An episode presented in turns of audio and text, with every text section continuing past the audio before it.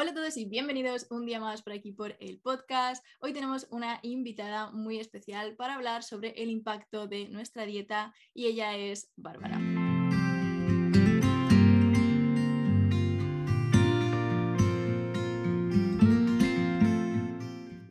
Es bioquímica y divulgadora sobre sostenibilidad y veganismo, tanto en redes sociales, en su blog y también hace muchas acciones en la calle, así que vamos a conocerla un poco más. Hola Bárbara, ¿qué tal? ¿Cómo estás? Hola Laura, muchas gracias por invitarme. Nada, gracias a ti por aceptar la propuesta y por bueno, pues ayudarnos a seguir informando y divulgando sobre estos temas, que creo que es súper importante. Tener pues perspectivas de personas de personas, pues eso, que, no solo han leído y esto, sino que han estudiado para ello y que son mm. expertas en el tema. Me parece súper interesante. Genial.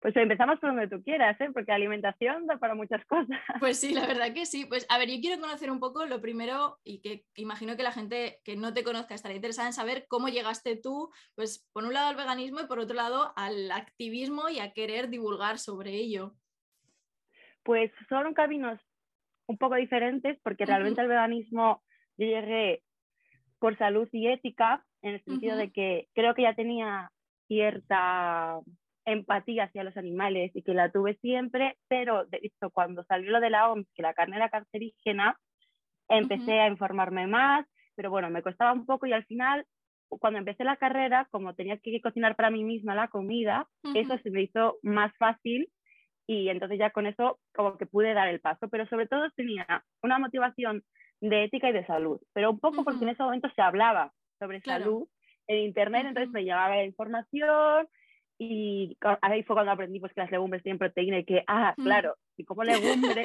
si sustituyo el pollo por berenjena, me quedo con hambre. Si lo sustituyo por legumbre, no. Ah, vale, esto es la cosa. Esto tiene sentido, ¿no? Entonces ahí fui avanzando y dio la casualidad que un amigo mío también fue avanzando, pero él le interesaba más la sostenibilidad que la salud. Entonces él me contaba lo que descubría sobre sostenibilidad, pues por ejemplo con causpiras y cosas así, y yo lo veía como un extra, como, eso también es bueno, o sea, obviamente pues a mí me parecía importante reciclar, yo era la pesada en mi casa con este tipo de cosas, consumir menos plástico, pero lo veía como un extra, no sabía que la alimentación era tan, tan importante. Mm.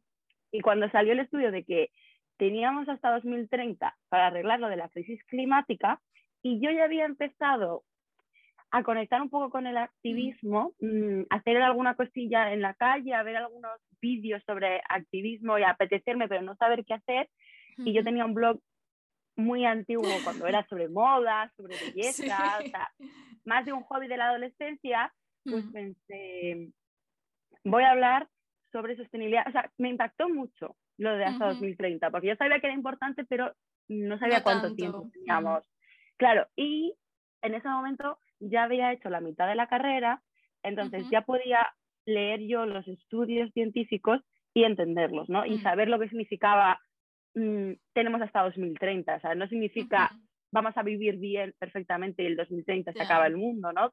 Eh, tengo un vídeo de eso en Instagram, ¿no? ¿Qué mm. significa estos contadores? Significa que vamos a ir cada vez hasta peor, pero llega un punto en el que ya no lo podemos solucionar, que es el punto de inflexión, ¿no? Yo, pues, como he estudiado muchas cosas de salud, lo comparo con, por ejemplo, mm, fumar y cáncer. O sea, cada vez que fumas el riesgo es cada vez más grande, pero cuando ya ha ocurrido la mutación y ya tienes cáncer, ya no vale con dejar de fumar, ya tienes que poner un tratamiento, ya tienes una enfermedad. Entonces ese es como el punto, ¿no? Entonces si es calcular en el 2030, ya con reducir las emisiones no es, suficiente. Entonces tenemos que reducirlas ya hmm. para no acercarnos a ese punto de inflexión. Entonces eso para mí fue como un traste de cabeza muy grande. Entonces ya empecé a hacer cosas y ya con la pandemia fue como de poner ya no solamente el tiempo libre, hmm. sino de organizar un poco mi vida de tengo que sacar tiempo para hacer hmm. esto, eh, aprender ya no solamente los datos, sino cómo mejor puedo explicárselo a la gente, cómo mejor puedo entenderlo y ese tipo de cosas. Sí, me parece súper interesante eso, el, ir dándote cuenta, o sea, que te vas dando cuenta de las cosas, pues porque llega un impacto de un sitio, un impacto de otro, cada, persona es mm. distinta. A mí, por ejemplo, Conspiracy me impactó mucho en ese sentido de decir, oye, de verdad esto es tan contaminante, o sea, no es lo que yo pensaba, no es lo que estamos acostumbrados a ver, mm. el marketing de las marcas y eso, como, wow, a mí en ese sentido también los, los documentales me han ayudado mucho a, pues, a, darme cuenta de esas cosas y lo que tú dices, lo de darte cuenta de que las legumbres tienen proteína, conocer, que creo que hay una mm. falta mm, intensa de conocimiento sobre nutrición en la sociedad en general. Sí. Entonces, mm, totalmente, sí. Claro, sales de decir, no, es que claro, si no comes carne o pescado, joder, ¿dónde vas a sacar la proteína o el calcio o el hierro o tal? Y dices, que hay muchísimas otras comidas que tienen todos esos nutrientes y no necesitas que sea un producto de origen animal, pero creo que pues falta esa información eh, hacia la gente de que les llegue esa información sobre nutrición, que es algo muy básico para empezar a darte cuenta. De hecho, yo creo que la mayoría de personas veganas sabemos muchísimo más de nutrición, seamos de lo que seamos, o sea, tú puedes mm. ser eh, poeta, pero que si eres vegano seguro que sabes de nutrición porque en algún momento eh, alguien te ha hecho esas preguntas y te has puesto a mirar, ah, vale, pues voy a mirar esto, pero yo creo que si tú le preguntas a la gente no vegana de dónde saca el zinc, pues seguramente no te lo sepa decir. ¿Sabes? Si simplemente ellos comen lo que han comido siempre y no se han parado a pensar, ah, pues la carne tiene zinc. Ah, vale, las legumbres también tienen zinc. Entonces, ¿sabes? Nosotros a lo mejor hemos parado a pensar, ah, pues los frutos secos, ah, pues las semillas, porque en algún momento alguien nos va a cara. Claro. sí. Y entonces hemos querido hacerlo y a lo mejor nos han intentado meter miedo y para quitarnos el miedo, ¿qué hemos hecho? Pues mm. tener información, que es lo mejor contra el miedo, tener información. Sí, sí, yo siempre lo digo que la información es lo más importante. Luego con esa información ya tomas las decisiones, haces lo que quieras, pero que lo primero de todo es informarte sobre las cosas y que lo que te diga el resto, pues que, te, tengas, bueno, me da igual que tengas argumentos o no para contestarle o rebatirle, porque no tienes por qué contestar si no quieres, pero que al menos no te preocupe a ti de decir, jo, es que entonces no puedo hacer esto porque voy a tener déficit de no sé qué o de no sé cuánto, ¿sabes? Eh, un poco de conocimiento de eso. Es como con el tema de la B12 que te dicen, no, es que como eres vegano ya tienes que suplementarte. Y dices, a ver, no, o sea, tú también te suplementas. Lo que pasa es que en vez de tomarlo directamente, pues te lo tomas a través de un animal, pero tienes que saber que esa, esa, bacteria, o sea, que es una bacteria que está en el suelo, que no es una vitamina que esté en, algo.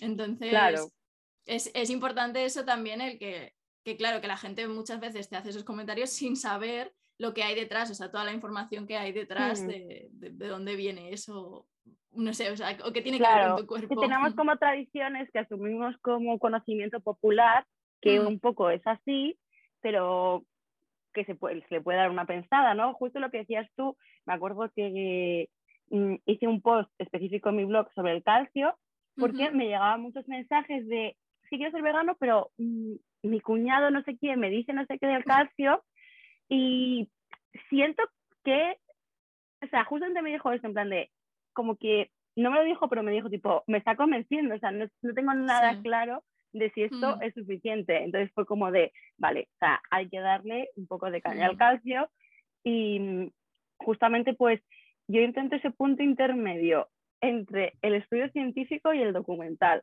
Porque, mm. por ejemplo, los científicos se quejan mucho de los documentales y yo lo entiendo, pero es que un documental tienes que conseguir que la gente esté sentada las dos horas en documental, tienes que entretenerle, tiene que ser divertido, tienes que soltar el dato como mm, Súper pues de golpe, pero no haciendo toda la gráfica que haces en el estudio, porque el estudio incluso a mí con interés algunos, madre mía. Entonces intento como un punto intermedio de meto el estudio, lo cuento más o menos y pues, por ejemplo, ya te digo, tú no vas a estar calculando el miligramo de calcio con el estudio, entonces es soltar, vale, y de esto, ¿qué dice hacer? Comer un poco más de garbanzos, un poco más mm, de tofu, la leche está fortificada, la leche de soja, la avena, la almendra están fortificadas, así que si mm. te las tomas por la mañana te puedes quedar tranquila, se absorbe muy bien.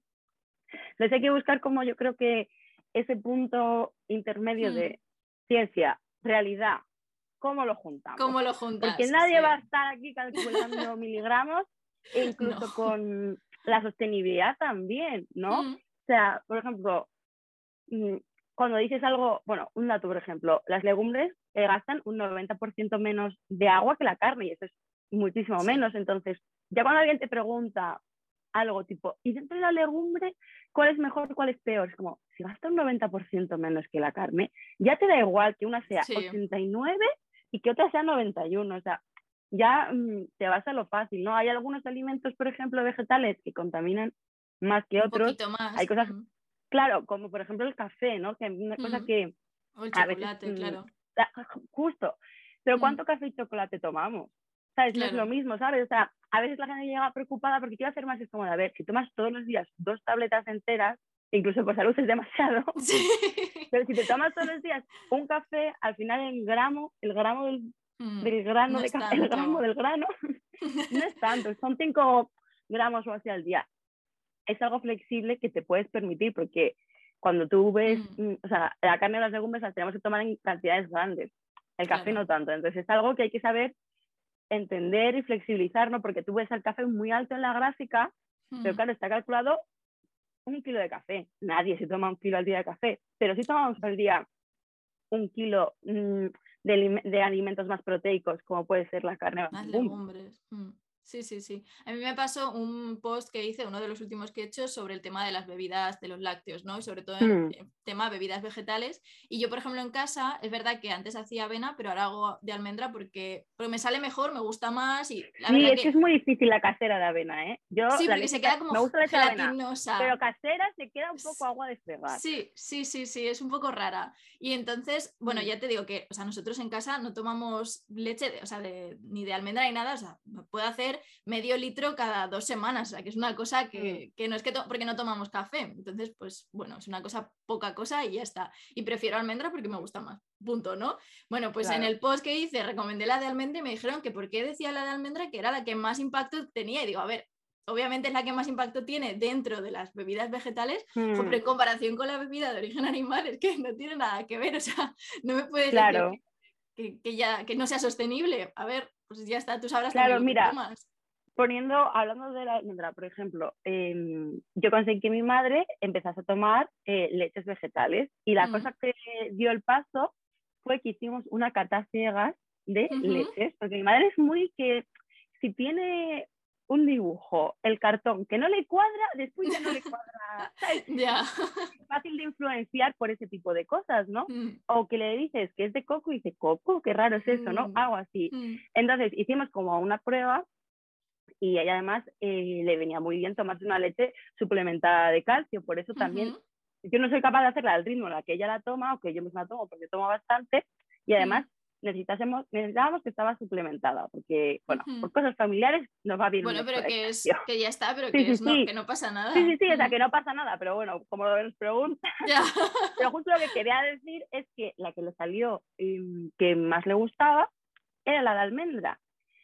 Si yo le hubiese insistido que tome la de soja como yo, porque gasta menos agua, eh, no se hubiese pasado a leche vegetal y estaría tomando leche de vaca.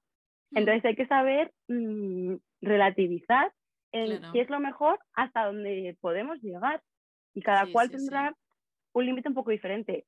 Y mencionando las almendras, se lleva muy mala fama, pero es un poco marketing, en el sentido de que es verdad que, que gasta más que la soja, pero no gasta tanto y de hecho como los frutos secos vienen de los árboles, realmente las emisiones, hay cálculos que lo consideran incluso negativo. Es decir, que el árbol absorbe más CO2 claro. que las emisiones que hay. Y es verdad que en Estados Unidos gastan mucha agua porque crecen almendros en zonas donde no llueve, pero en España, que, que producimos mucha almendra, eh, lo tenemos mejor montado y no gastamos tanta agua. Entonces, si a alguien le preocupa y quiere comprar las almendras nacionales, pues un poquito mejor será, pero que vamos, que los frutos secos están, son bastante sostenibles.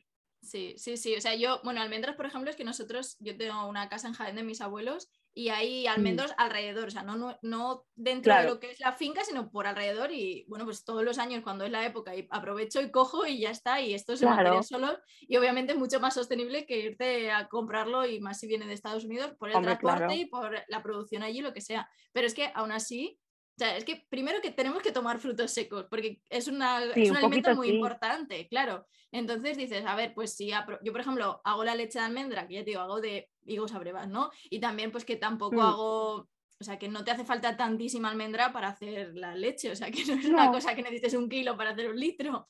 Y luego aparte, pues si la reutilizas para hacer otras cosas, pues yo hago bolitas o hago bizcocho, hago lo que sea. Claro, aprovechas esa pulpa.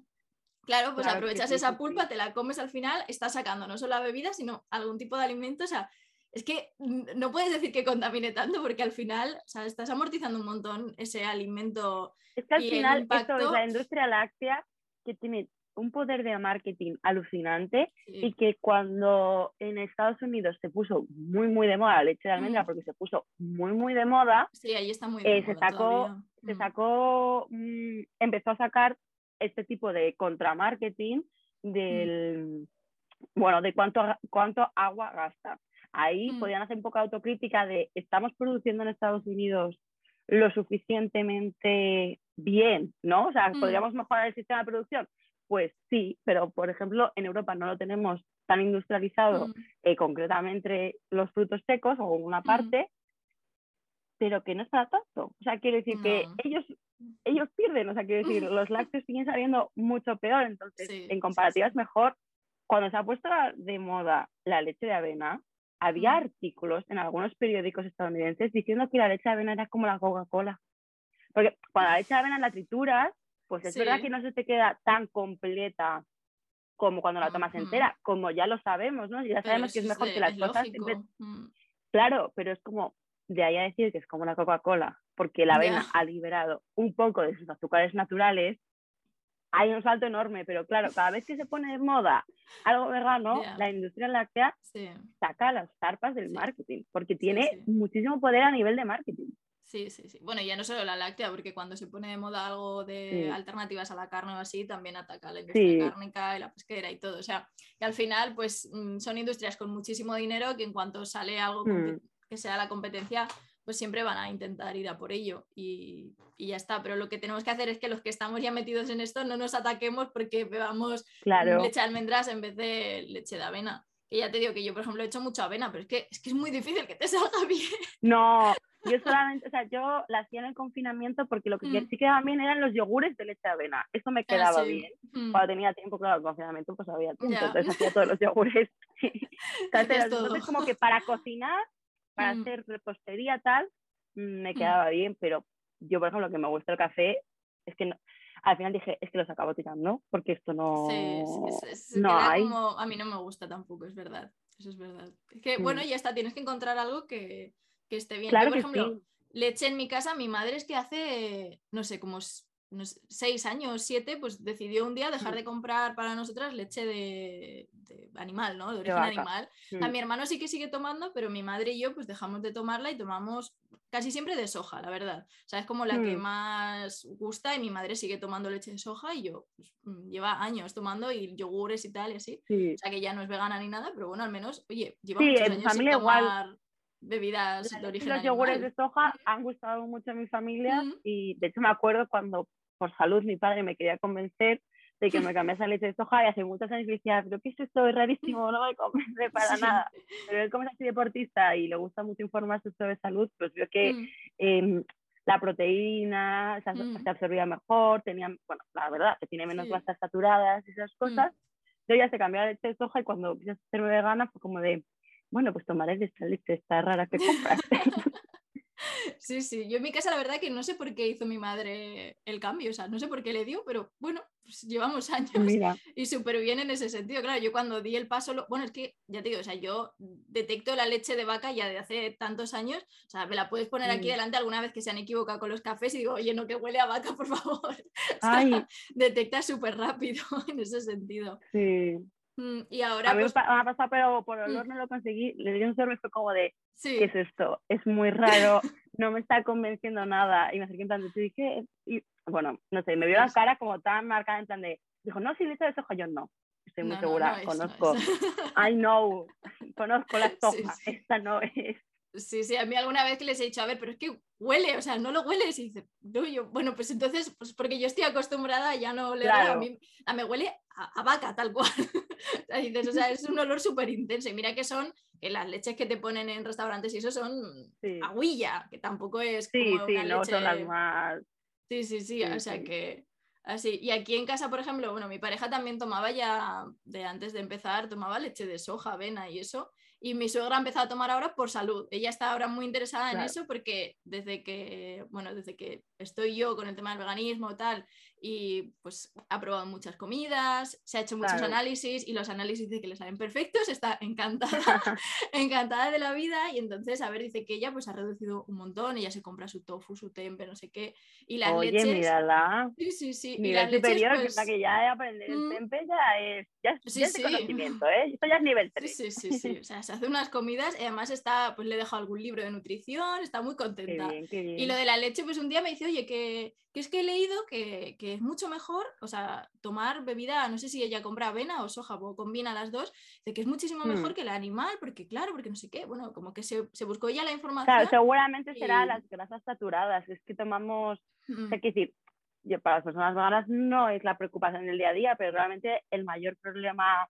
a nivel de nutrición actual, aparte de los Ujú. alimentos cancerígenos como el alcohol y las carnes procesadas, es la grasa saturada Mm. y bueno, es que los problemas de corazón, es que en Sí, Europa sí. y el norte de América la mayoría de las muertes son problemas son de corazón, entonces todo, o sea, incluso cuando los médicos dicen, vale, sí, toma calcio para, o sea, toma lácteo para los calcios, pero todo desgrasado, desgrasado, Claro. desgrasado, porque es que Se toman muchas bueno. grasas saturadas, Mm, entonces la leche de soja cambias la grasa saturada por omega 3, que es Mm. la mejor grasa que hay. sí, Entonces, sí, sí. es como si la gente toma todas las mañanas su vaso de leche, café, es un cambio muy grande a nivel de salud y de sostenibilidad. No es como que, de hecho, ya la gente que no está escuchando, si se agobia, lo que sea, lo mejor es ese pequeño paso, pero que es algo casi diario, Mm, ¿no? Porque a veces la gente empieza a pensar, ¿y qué voy a hacer en Navidad? ¿No? ¿Y qué voy a hacer en verano? ¿Y qué voy a hacer no sé qué? Como, Empieza poco "Buah, a poco. Lo verás cuando llegues. Pero Claro. tú piensas que vas a hacer el desayuno todos los días en tu casa, porque si te preocupas sobre todo la sostenibilidad, la ética o la salud, son cosas que dependen de lo que hagas la mayoría del tiempo, no de lo sí, que haces sí, sí. una vez de vez en cuando, ¿no? Entonces, si tú, la mayoría de tus desayunos son sin lácteos y lo cambias por estos yogures o leche de soja, es un cambio que a nivel ético, sostenibilidad y salud se nota a la larga. Sí, sí, sí, es que al final, a ver, son muchas cosas que gracias a cambiar eso hay muchas cosas, ya no solo, pues es lo que tú dices, éticamente es mucho mejor en cuanto a sostenibilidad y en cuanto a salud, es que son todo cambios Mm. positivos. Entonces, yo creo que hay que quitarnos ese, ese gran miedo a pues que te van a faltar nutrientes o que solo te lo va a dar esa, esa bebida de origen animal y, y ya está. Eso es como quitar tabús y cosas que ya tenemos aprendidas socialmente.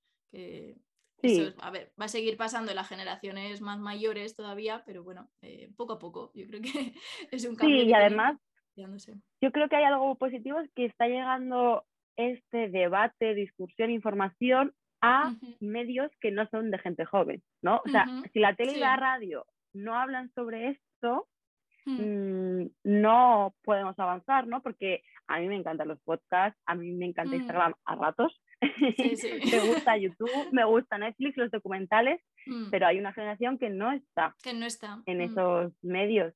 Y de hecho me dio mucha rabia porque después me cortaron. Yo iba a participar en un debate que se hizo en cuatro, en el programa de Todo es. Verdad, sobre el debate que hay ahora en España, macrogranjas sí, macrogranjas no.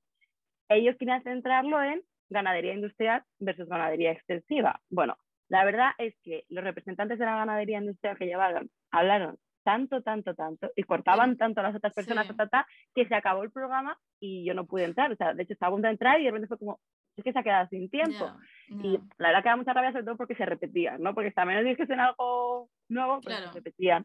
sí. Y claro, yo lo que quería sobre todo contar en ese programa, porque sí que veía que hay mucha gente que sí que pensaba que la ganadería industrial no era positiva, ¿no? Que sí que había bastante... Yo sí que creo que la población, la gente ve las fotos. Y Se algo están empezando que a dar que no. cuenta.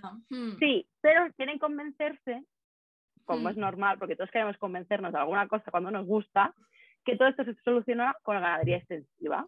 Y claro, yo lo que quería representar es que la ganadería industrial no ha surgido de la nada. Ha surgido porque queremos comer carne todos los días. Todos los Y de hecho, en todas las comidas, porque Sí. los lácteos del desayuno, huevos o carne en la comida, huevos, carne o pescado en la cena. ¿No? Bueno, o sea, y embutidos ¿sabes? en las y meriendas, embutido en las desayunos, sí. Porque a veces la gente piensa, no, yo no tomo carne todo el rato, pero de alguna forma u otra, casi siempre sí. O sea, si no Sí. carne, es un producto animal de, otra, de otra forma.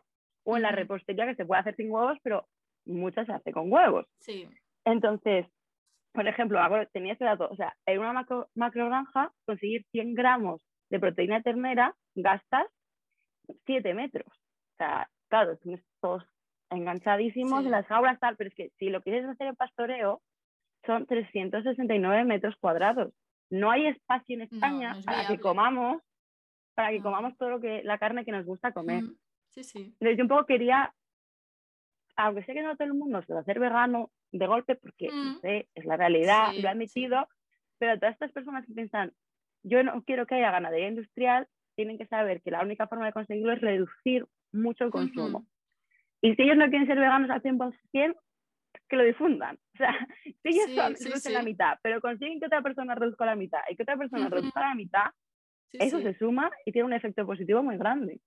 Sí, yo soy de la opinión esa de, o sea, yo sé que el mundo no se va a convertir al veganismo de la noche a la mañana porque ya está, vivimos en una sociedad que no está hecha para eso, pero sí que creo que con conocimiento debe, o sea, debe y puede haber una gran reducción que es lo que va a llevar a que, bueno, pues a que paremos la crisis climática, pues reduciendo hasta el número de estas macrogranjas y eso. Pero claro, la gente tiene que llegar a conocer eso. O sea, primero, que hay mucha gente que no es consciente de la existencia de las macrogranjas. Hasta ahora que está surgiendo la polémica, no era consciente de su existencia, ni de las condiciones, ni de cómo se hace, ni, ni el impacto que tiene, porque o sea, eh, la industria ya no solo impacta generalmente, sino a las poblaciones de alrededor y todo, impacta muchísimo, pues la contaminación del agua, de la tierra, del aire, o sea, que son muchos impactos Que, no somos conscientes de ellos. Y, yo creo que cuando, cuando la gente empieza a tener más conocimiento sobre esto, es cuando empezarán a darse cuenta de que hay que hacer una gran reducción y ser más conscientes a la hora de comprar y optar por mejores alternativas. Pero claro, o sea, este momento tiene que llegar cuando se le dé voz eh, de forma que todo el mundo pueda acceder a esta información, que es lo que está faltando ahora, pues lo que tú dices, de que hay generaciones que no tienen ese acceso a esa información porque está pues en redes, en podcast, en YouTube, así, pero no está en lo que ven.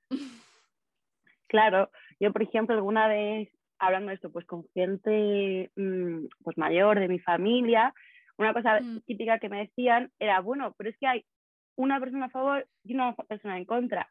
¿Cómo sé quién tiene razón? Si una, una y una es como de, a ver, mm. al debate llevan una persona. Pero la comunidad científica, ¿no? no es una y una. No estamos 50% mm. pensamos que la carne es insostenible y el 50% creen que no. No. En la comunidad científica, más del 90% de los estudios y los científicos saben que la carne es tan contaminante. Claro, no te van a llevar a 90 personas y después 100, ¿no? En un debate no, no, representas eso, pero así funciona la ciencia, ¿no? Primero un pequeño estudio y como, ah, pues sí que contamina tal. Y ahora, o sea, ahora es mm. que no hay mm, ninguna organización científica de esas grandes, ¿no? Que decir, un Oxford, el IPCC, o sea, mm. ninguna que no diga que la carne es insostenible. Lo que a mí me fastidia un poco que es que son muy negativos en el sentido que creen que es mm, imposible que la gente eh, cambie. Pero claro, ahí también hay que decir que hay ciencias sociales y el nivel de las ciencias sociales también están viendo qué es lo que hace que la gente em, cambie su forma de actuar. ¿no? Esto, esto para mí no es mi área de experta para nada, pero es una cosa que me va interesando porque viendo que está tan claro y está tan claro cómo cambiarlo a nivel de producción, porque a los animales se les mata por entre un mes y seis meses de vida.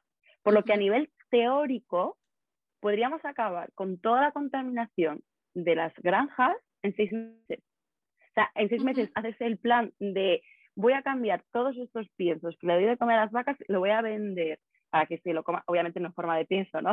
sino cocinando de una forma diferente la materia prima, el trigo, las legumbres, todo eso. Lo voy a poner a la venta, entonces esta granja la puedo cerrar y la libero, ¿no? O sea, es una cosa que a nivel teórico tardaría seis meses.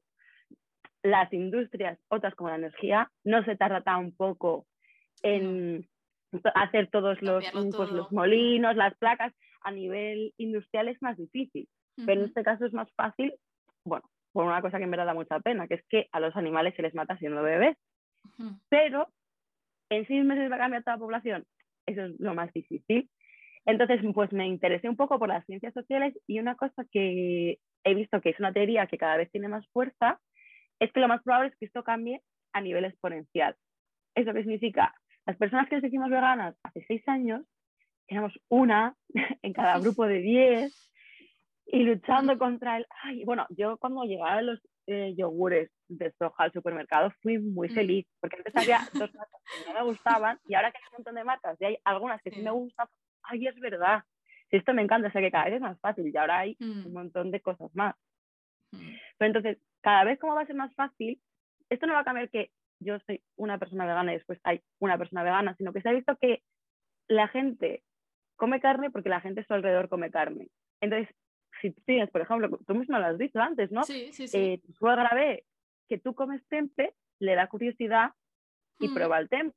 Y entonces se genera un efecto dominó muy grande. Mm. Entonces el cambio mm, puede ser muy de golpe en el sentido que no te lo esperas porque no va uno a uno, ¿no? Por cada persona que reduce hay como cinco o seis personas a su alrededor que empiezan a reducir. Entonces se genera ese efecto dominó que ni siquiera va de uno en uno, que es exponencial. Entonces sí. que se calcula que en cinco años, o sea, si metemos esta parte de las ciencias sociales, bueno, ya estamos en 2022, o sea que ya serían cuatro años. Cuatro.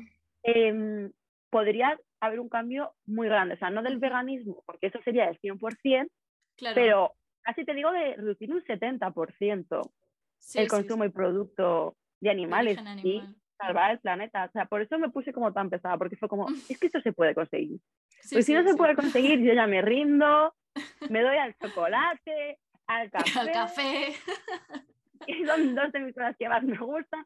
Me voy al cine y dejo todas las manifestaciones, pero cuando veo los datos y mm. el máster que estoy estudiando ahora, que justamente es eso, cómo conseguir salud y sostenibilidad y los planes para conseguirlo, como de, es que esto se puede conseguir. O sea, yo voy a seguir empujando porque esto es totalmente posible y me niego a convertirme en ese científico que hace el informe y dice, podríamos reducir la contaminación de esta zona en un 80%, pero es muy difícil porque la gente no va a querer dejar de comer carne, ¿no? O sea, como me niego a rendirme. Porque no puede ser que nos guste más nuestra lengua que, no sé, no morir achicharrados. Sí, sí, o sea, yo en ese sentido, yo creo que también, gracias a que cada vez hay muchas más opciones, la gente se anima muchísimo mm. más a probar y se da cuenta de que, oye, que las cosas están ricas, que, no hay tanta diferencia. Entonces, creo que está haciendo mucho, mucho positivo eso, el que cada vez haya más marcas, incluso aunque vengan de la misma industria cárnica, láctea, así, pero sí, que están dando esa posibilidad de alternativas que son mucho más sostenibles, que son éticas y que están accesibles para todo el mundo. Entonces, yo, yo también creo eso, que de aquí a un tiempo es como que, bueno, que la gente se va a influenciar más, que va a reducir más, que se va a concienciar más, que yo ya, o sea, de, hace unos años, ahora es lo que tú dices, que conozco a más personas cerca mía que se están, bueno, que están reduciendo el consumo o que se están influenciando por esto que hace unos años, o sea, yo he notado mucho esa diferencia. Sí, entonces yo creo que sí. que será a más, que es lo que tú dices, que es lógico. Sí, o sea, eso, eso es una de las cosas, o sea, creo que ahí había una cultura un poco del el veganismo como mártir, en el sentido que te tienes que sacrificar y tienes que esforzarte al máximo, que a nivel ético es verdad, en plan de, aunque no te gusten los garbanzos, por decirlo así, em, es más correcto comer garbanzos que pollo a nivel ético. Y cuando hace 10 años o 20 solo había garbanzos, pues ya está. Pero ahora que hay soja texturizada, que hay eura, eh, que los garbanzos sabemos que los podemos cocinar como falafel, como hummus, que a veces no nos mm. gustaban, los garbanzos con espinacas de la abuela, pero nos gustan los garbanzos en otra forma. Eso lo hace mucho más fácil, porque por mucho que hay una parte más tradicional, antigua, que, mm, filosófica, que tiene un sentido muy filosófico de la ética, de hay que esforzarse por hacer las cosas bien. Si quitamos los obstáculos del camino, es más probable que la mayoría de la gente lo haga ese camino. Porque si la gente de repente es punto de, es que no me tengo que esforzar en tomar leche de soja en vez de, animal, porque ya está en todas partes y la puedo tomar, ¿no? Porque a mí me pasa, por ejemplo, bueno, claro, tú has dicho que no tomas mucho café, pues yo a veces llego a un sitio, se acaba la leche de soja eh, y ese día no me tomo el café. Entonces yo conozco mucha gente alrededor que toma leche de soja, pero ese día que se ha acabado, se toma la leche animal, ¿no? Porque es como un, sí, sí, yo lo prefiero, pero bueno, tampoco me voy a quedar sin el café porque se haya acabado en la cafetería, ¿no? Entonces, realmente tenemos que saber que la mayoría de personas son así, entonces quitar los problemas del camino es lo fácil. Yo, por ejemplo, en mi familia llegué a un acuerdo con mi padre de que yo cocino, tú frías los platos, pero cocino vegano. Entonces, a mi padre a lo mejor le cuesta un poco pensar. Eh, yo sé unas cuantas recetas, ya ha mejorado, hemos mejorado en, nuestros niveles de cocina. Em, es verdad que a lo mejor a él le cuesta como pensar mm, la receta que mm, no sé, lo que sea. Sí, es lo que suele costar más. claro, pero si, si, se lo pone, además yo cocino bastante bien, entonces si lo toma, le gusta y ya está y lo disfruta, ¿no? Pero es verdad que, eh, no sé, es que decir que si te, se lo pones fácil, es que va a ocurrir, porque la mayoría de personas siguen un poco el camino fácil. Sí, a ver, es que ahora mismo en la sociedad, ya, ya no solo en la alimentación, o sea, en todo, seguimos el camino fácil, el camino rápido, el inmediato, o sea, somos una, nos hemos convertido en una sociedad de eso, de todo fácil, inmediato y así, ¿no? Entonces, cuantas más facilidades pongas para todo, obviamente, pues más gente se va a sumar a ello. Entonces, pues cuantas más opciones hay en supermercados, en restaurantes, en mm. bares, en cafeterías, en lo que sea, pues mucho más fácil va a ser que la gente opte por eso. O sea, es que es así, o sea, eh, que, somos, somos muy simples, o sea, los humanos somos muy simples, entonces... Sí, sí, es que al final es un poco la naturaleza, incluso la humana, y ya casi como la física, ¿no? O sea, que decir, el río avanza por el camino que le resulta fácil avanzar, estamos un poco así, y de hecho es un poco mm, Mm, antes a lo mejor mi divulgación era como de esto es súper importante, entonces tienes que hacer eso, intentar convencer a la gente. Y claro, pues según fue aprendiendo, mm, pero o sea, que si a nivel de datos, qué estrategias han funcionado, cosas así, fue como de lo que funciona es hacérselo a la gente fácil. O sea, la mejor forma de conseguir que la gente recicle no es ninguna campaña que te llegue al corazoncito, es que tengas el contenedor de reciclaje cerca. Cerca y estás listo, si tienes el contenedor de reciclaje cerca, reciclas más. Si tienes el metro cerca, vas más en metro. E incluso se, ve que si en las cafeterías de lo que sea, ¿no? Esto hicieron como un estudio, pero estas cafeterías como opcionales, ¿no? En el trabajo la gente va y tiene cuatro opciones. Si la mitad de las opciones son veganas, vieron que muchísima gente pedía las opciones veganas. Pero cuando llegué a la cafetería, por ejemplo, la opción vegana, en vez de tenerla puesta, la tenías que pedir tú antes. O sea, no lo pedía suficiente gente. Entonces, así, pues muy poca gente la pedía.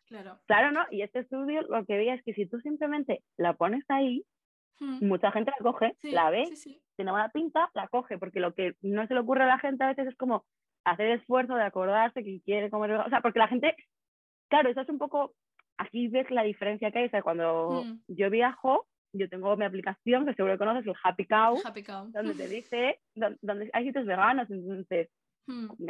a, mi familia le gusta como que vas a un sitio, pero visitas los pueblos de alrededor. Entonces, a lo mejor yo antes le digo a mi madre, ¿a qué pueblo quieres ir mañana? Y lo miras y ya está. ¿Qué hace la mayoría de gente cuando viaja? Llega, ve un sitio abierto y, se sienta. Mm. Claro, yo como persona vegana, pues mira así un poco y digo, estos tres sitios son los que tienen opciones y nos podemos sentar aquí, ¿no? Entonces, el día que consigamos que hay opciones en todas partes, será cada vez más fácil. Pero por eso la bola se va haciendo grande cada vez más. Sí, pero yo eso lo estoy notando mucho. O sea, yo antes tomar leche de, o sea, encontrar leche de soja, avena, lo que fuera, en cualquier, o sea, era súper complicado, era como, bueno, había una, o sea, pues te dice, no tengo, tienes avena, no tengo soja, no sé qué, o tienes, ¿sabes? Era como una y ya está. Y si se acababa, pues te fastidiabas, lo que tú dices. En cambio, ahora, o sea, ahora vas a muchas cafeterías y te dicen, pues tengo soja, tengo avena, tengo almendra, tengo no sé qué, tengo... Y dices, wow, cuando tienes que elegir es como, wow, qué guay.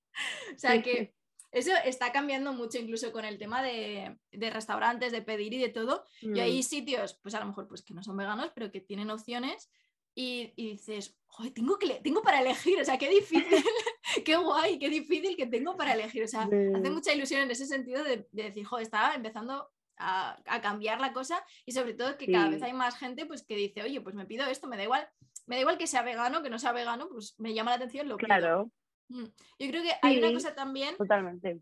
Que, creo que hay una cosa que echa un poco para atrás y es el tema del sello vegano. Porque para los veganos nos viene muy bien, pero para los no veganos creo que a veces echa un poco para atrás. Y es sí, hay estudios sobre eso, pero no lo tiene la gente del todo claro. O sea, hmm. hay como mm, dos puntos, porque mira, por ejemplo, yo creo que depende un poco del sector, porque por ejemplo las galletas, eh, cuando vienen con sello vegano, la gente asume que son más sanas, sanas. y las compra más, ¿no? Eh, porque después, por ejemplo, a mí me sorprende que ahora los gazpachos a veces llevan sello vegano, no creo que moleste, pero sí que creo que en algunos productos, sobre todo cuando estás buscando una cosa como muy rica, creo que ahí es cuando la gente piensa, ah, no, o sea, yo creo que vegano se asume con saludable. si tú quieres vender un producto como saludable, eh, lo consigues más con el sello. Pero, por ejemplo, Eura, pues no tiene el sello y no pone así como vegano, pone como vegetal. Cosas así, entonces, no sé, ahí hay un poco el marketing y, lo que tienen que saber. Yo sí que, por ejemplo, en los restaurantes sé que cuando, que por una parte es un poco cómodo para nosotros, cuando pone como una, parte una zona aparte de las zonas veganas, se venden menos. Cuando están como entremezcladas y es mm. como, cuando son entrantes, pues los entrantes aquí entremezclados, que estas son hamburguesas, pues las hamburguesas veganas entremezcladas, que esto mm. es un plato combinado, que a mí me gusta que me pongan un sellito verde, pues lo encuentro más fácil. Y eso está bien, pero sí que, sí que por ejemplo, alguna vez he visto, hay de hecho empresas que se dedican a ayudar a restaurantes a introducir platos veganos y que conseguir venderlos mucho, porque ya no solamente lo hago, sino que cómo lo haces. Siempre dicen eso, siempre ponlo entre medias, porque la gente, aunque no sea vegana, lo leerá y si le suena un sabor que a él le gusta, o sea, sea mm. el sabor que sea, no si haces algo con guacamole y es vegano y a la gente le gusta guacamole, lo cogerá, pero mucha gente no pensará que la sección vegana hay algo que le guste y no se lo leerá. Mm, sí, sí, o sea, yo creo que ayuda mucho eso y, yendo con gente te das cuenta de que gente no vegana, pues si está todo mezclado, al final tienden a, ver esas opciones como una más y no como la alternativa para los veganos, sino como una opción más. Claro, es que es muy importante normalizar el veganismo. O sea, el veganismo cualquier cosa, sostenible. Sí, normalizarlo todo. Sí, o sea, sí, o sea, quitarnos un poco la etiqueta de perfectos o de esto es algo raro que hago yo, sino que esto es algo que se va viendo como normal.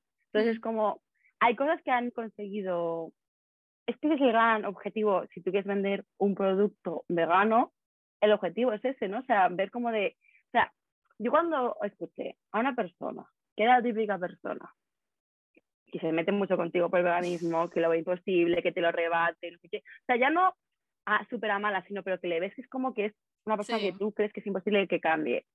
Y que en su día a día ha dejado de comprar pechugas de pollo y compra Eura porque saben igual, hmm. dices, es que Eso es el punto. Sí, sí, sí.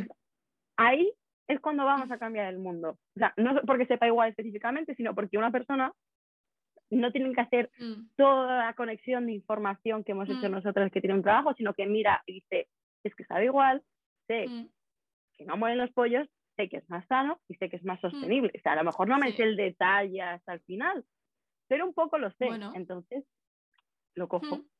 Sí, sí, es que yo creo que es eso, es la disponibilidad de las cosas, de ponértelo todo lo más fácil posible y no diferenciarlo, o sea, no hacerlo como esta es la mm. cosa rara. Por eso a mí, por ejemplo, el tema de, hacer en los supermercados que pongan la sección vegana, digo, joder, a ver, para mí es más fácil tener una sección vegana e irme ahí, pero entiendo que es mucho mejor pues mezclarlo todo. Y ahora sí que lo estoy viendo mucho pues con ciertas cosas, por ejemplo, los yogures pues están mezclados con los mm. yogures de lácteos, la mantequilla, la de BioLife esta pues la veo con todas las mantequillas, margarinas y así. Entonces, yo creo que es mm. una forma también de meterlo ahí, que a lo mejor dices, oye, mira, pues me llama el paquete, voy a coger esta. Y a lo mejor es que ni piensa que es vegetal, o sea, que ni le, ni le das vueltas porque yo qué sé, si antes comprabas margarina y ves esa y esa es una opción más mejor que la, o sea, más saludable a lo mejor que la margarina, oye, pues estás comiendo producto vegano y que estás apoyando también a eso, que no es una margarina que, que al final ya estabas cogiendo una que era vegetal, pero bueno, o sea, es como un cambio. Sí, bueno, que... que las margarinas son un poco mitad y mitad, o sea, que hay algunas margarinas que lo mm. son, otras que no. Sí, pues pero bueno, que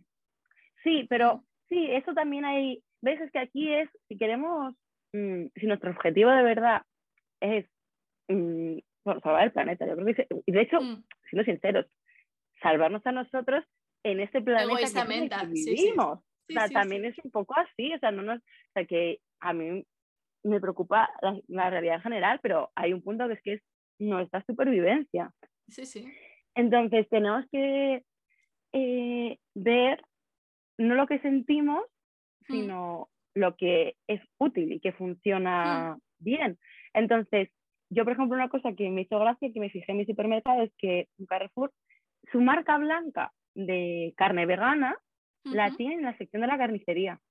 Y yo creo que es porque quiere vender mucho, porque esto al final lo decide el supermercado. Y después tiene como las otras carnes veganas, por ejemplo, Eura, no la tiene en la carnicería. Mm, yo lo que he visto que lo que les suele gustar a estas marcas, Eura, Billón, no sé qué, es estar en las dos zonas. Porque a los veganos nos gusta más una zona y así también atraen al resto del público. Y alguna vez que veo que le ponen un comentario a Eura, no sé qué, lo que le molestan, porque normalmente donde ponen Eura, cerca de los embutidos, porque en verdad lo mm. ponen en la típica zona un poco más de em, mezcla. O sea, yo veo que lo tienen donde el humo, o sea, el refrigerado, la zona refrigerada, como de mezcla, de como cosas variadas refrigeradas que puedes coger el gazpacho, el hummus, y ahí también está a veces el mm. embutido. Y claro, veo que hay gente un poco que le molesta eso, que yo lo entiendo, ¿eh?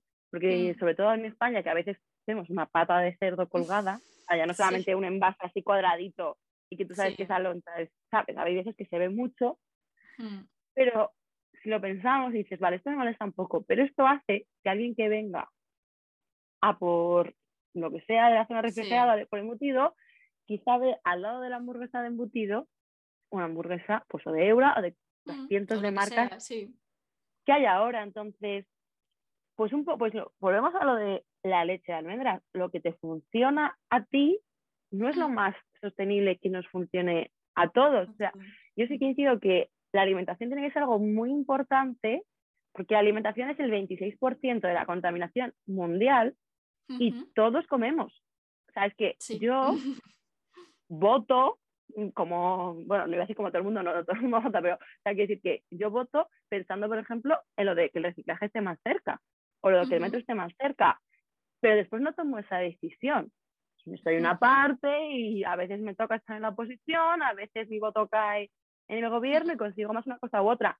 Yo no puedo firmar el contrato de las renovables, ¿no? O sea, yo, lo que digo, poca gente de mis seguidores son CEO de petroleras, pero todos mis seguidores comen, tres, mm. cuatro o cinco veces al día, ¿no? Mm. Entonces cuando a veces me preguntan por qué te centras en la alimentación, porque es las cosas en las que la población más tenemos que aportar.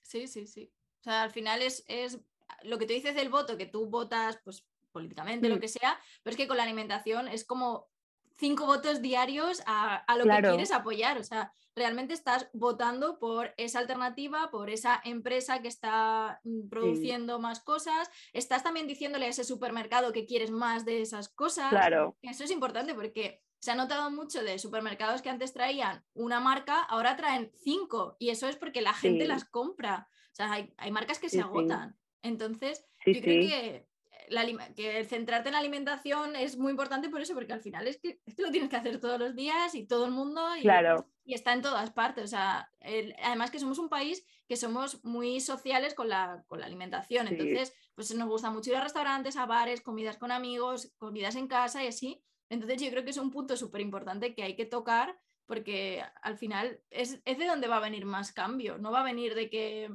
yo qué sé, de que uses un champú sólido o de que compres ropa de segunda mano siempre. Me refiero, ¿que es, que es importante hacerlo? Sí. Sí, eso sí, claro. Obvio, pero no compras ropa cinco veces al día, ni te lavas el pelo cinco veces al día. Entonces, eh, por eso la alimentación es tan importante. El tener eso sí, por eso es, o sea, y de hecho es que la comunidad científica lo tiene claro, que los dos focos en los que hay que trabajar es energía y alimentación. Mm. Lo demás, siendo positivo, es supletorio. Que lo que mm. la gente no sabe, mira, eso se lo contaba hace poco a mi padre, estoy pensando, una exclusiva, no es exclusiva, esto ya se sabe en la comunidad científica, pero estoy pensando cómo eh, dar esta información en un formato más Instagram friendly, más visual. Y es que solo con lo que contamina la alimentación ya contamina tanto como para llegar a los 2 grados de calentamiento. Y sabemos que queremos llegar a 1,5. O sea, solo la alimentación ya contamina todo esto. Em, si se parase todo, o sea, no hay más coches, no hay bombillas, no hay neveras que funcionan realmente. No hay nada. Esto, o sea, si se para, no compramos más ropa, es todo lo que nos queda. No hay nada, llegaríamos a los 2 grados de calentamiento global solo por la alimentación, ¿no? Entonces, em, sabiendo eso, está clarísimo. O sea, eso fue como el punto, y eso surgió un poco de la pandemia, en el que la contaminación bajó, pero no bajó tanto como la gente se esperaba. Y entonces ahí fue cuando em, la comunidad científica vio que es que estaba infraestimando cuánto contamina la alimentación, porque, por ejemplo, aquí en España conocemos el caso del Mar Menor. Pues sabemos que hay metano, pues, bueno, pues los pedos y eructos de las vacas, que tanto se dice, pero toda esa estiércol, fertilizantes que llegan a zonas como el Mar Menor, ahí se produce eutrofización y esto también emite metano, porque se muere, o sea, es se convierte en un mar muerto, en un lago muerto, y lo que se muere se putre. Y, y eso es metano. Entonces, cuando, cuando empezamos, ¿sabes? Esto introdujo más datos y fue como de, vale, es que no estamos mirando la totalidad de la contaminación de la alimentación. Y lo más curioso y lo que más me gustó es que proponían varias soluciones, ¿no? La más efectiva era reducir un 90% el consumo de carne. O sea, con eso ya has reducido casi el 80% de la contaminación total. Lo otro más efectivo, reducir el desperdicio de alimentos. Y lo demás eran pequeñas cosas como de eh, organizar mejor los cultivos para que no se desperdicien cosas, o organizar mejor para la energía. Entonces, si se aplicase el 50% de las medidas, lo que vean es que aumentaría un grado, o sea, solo por la alimentación aumentaría un grado el nivel de la contaminación. Pero si se aplicase todo, o sea, si se redujese los productos animales un 90%, si dejamos de desperdiciar comida, o sea, un poquito se va a desperdiciar, pero ya la cáscara del plátano, mínimo, ¿no? Ya has comido, te has olvidado que nos pasa la bolsa de lechuga en la nevera. Em, bueno, conseguir un poquito más de... Sí, eso es poco, no, no, se desperdicia mucho más.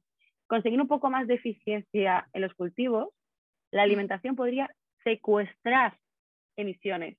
O sea, ya no solamente, es que emitir en negativo, lo que comentábamos antes de que como los árboles capturan tanto, hmm. si lo organizamos bien, la alimentación podría secuestrar. Y un poco eso, ¿no? Que yo veo esto y claro, pues los científicos por una parte se rinden a entender quizás lo mejor es aplicar la mitad y que la, y que, bueno, que la alimentación contamine la mitad de lo que contamina ahora hmm. mismo. Pero yo me digo, es que hay que conseguirlo, hay que conseguir que sea algo negativo porque somos tantos en el planeta y realmente, o sea, yo lo pienso y es como, el resto de cosas que puedo actuar, que me quedan? Me quedan ya pocas. ¿Sabes? Una cosa que sé es que en España las casas están mal hechas y perdemos mucha calefacción por las ventanas. Entonces a veces le digo a mi madre cambiarlos, eso cuesta mucho dinero. Sí, sí. Porque cuesta mucho dinero. Entonces estamos viendo que con los fondos europeos a lo mejor subvencionan eso, que podamos mejorar nuestras casas en Madrid, la alcalde acaba de decir que no, que no lo va a dar. no lo vamos a cambiar. No lo vamos a cambiar aún. En otras ciudades, gente que esté escuchando, mirar si vuestras alcaldías son más majas mm. y sí que saben que esto es importante. Aquí se está haciendo mucho eso. Se están como sí, es que es muy forrando los edificios. Mm. Es que se ha visto que perdemos, porque una cosa es que no queremos pasar frío, pero no hace falta ir perdiendo calefacción. Mm. Pero eso, que somos tantos en el planeta que como no mejoremos el sistema alimentario. Es que nos vamos a quedar sin nada, ¿sabes? Porque ya llega un punto que, ¿qué vas a pasar? ¿Frío en tu casa? ¿De verdad prefieres pasar frío en tu casa que comer frutos secos y legumbres? ¿No? O sea, realmente no es realista. O sea, justamente yo lo veo y creo que es menos realista mm. que pasemos frío, que nunca veamos la televisión, que se acabe todo este sistema de electricidad que, tenemos montado. Por ejemplo, con el tema de los aviones o pues que digas, no, nunca, ya, nunca más vas a poder viajar.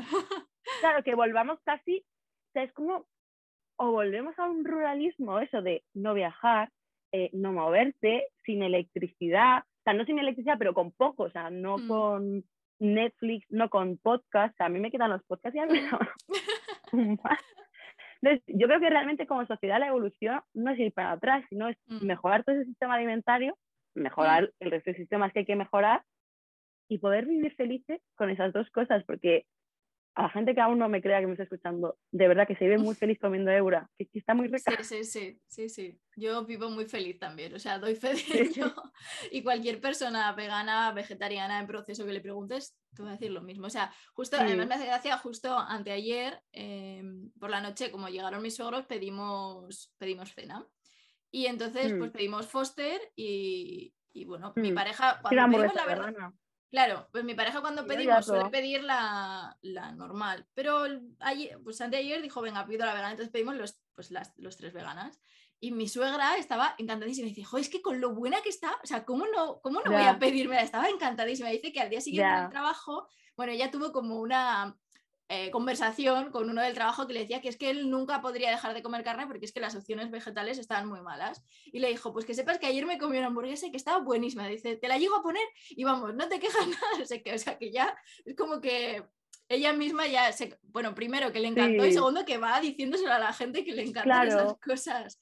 O sea, que está súper guay. y yo de hecho las personas que conozco que quieren reducir y tal, hmm. muchas veces una cosa que me suelen decir, de hecho mi pareja lo que me suele decir es, a ver cuando crean el salmón vegano que esté como muy bueno, porque es verdad que tenemos más de carne, pero no tanto mm. de pescado, ¿no? Que mm. es un poco lo que decíamos, te pones lo fácil. Cuando estás en estas opciones ricas, a la gente le resulta más fácil cambiar. Y por eso también me gusta que haya mucha variedad, porque creo que hay como unas carnes veganas más mediterráneas y mm. otras más americanas, que bueno, que tienen su toque diferente.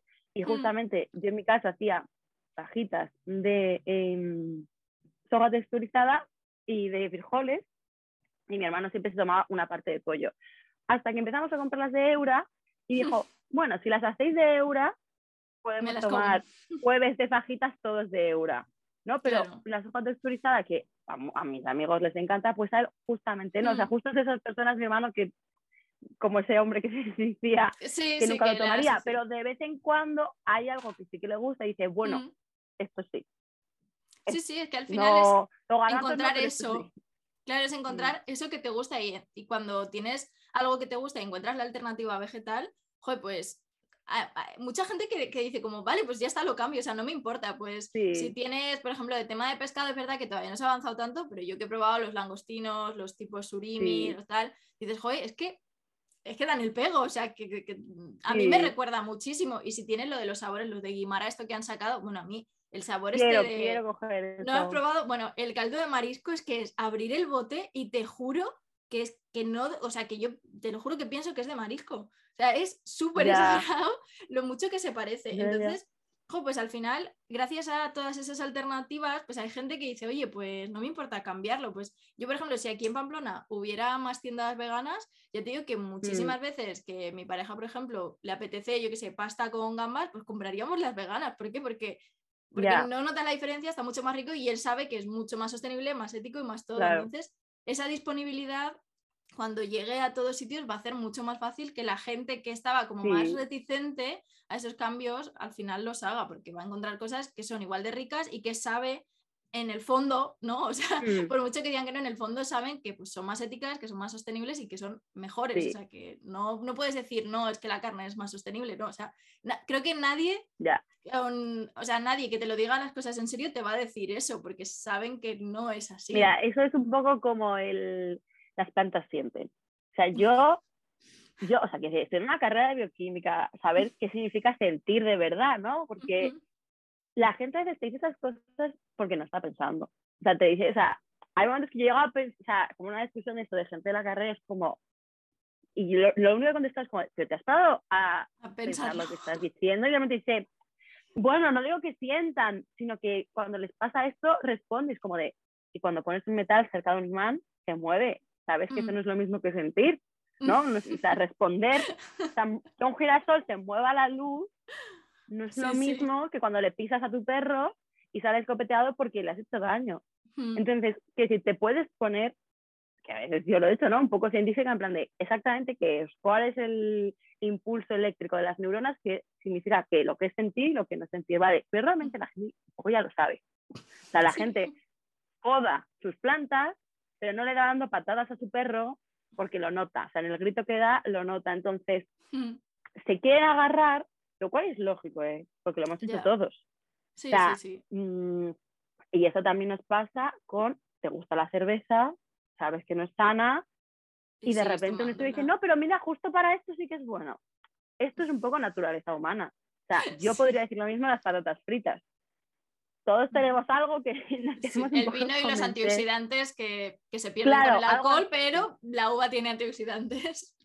Claro, ¿no? O sea, eso es un poco la naturaleza humana. Entonces es mm, quitarnos capas de naturaleza humana para ir aceptando la información.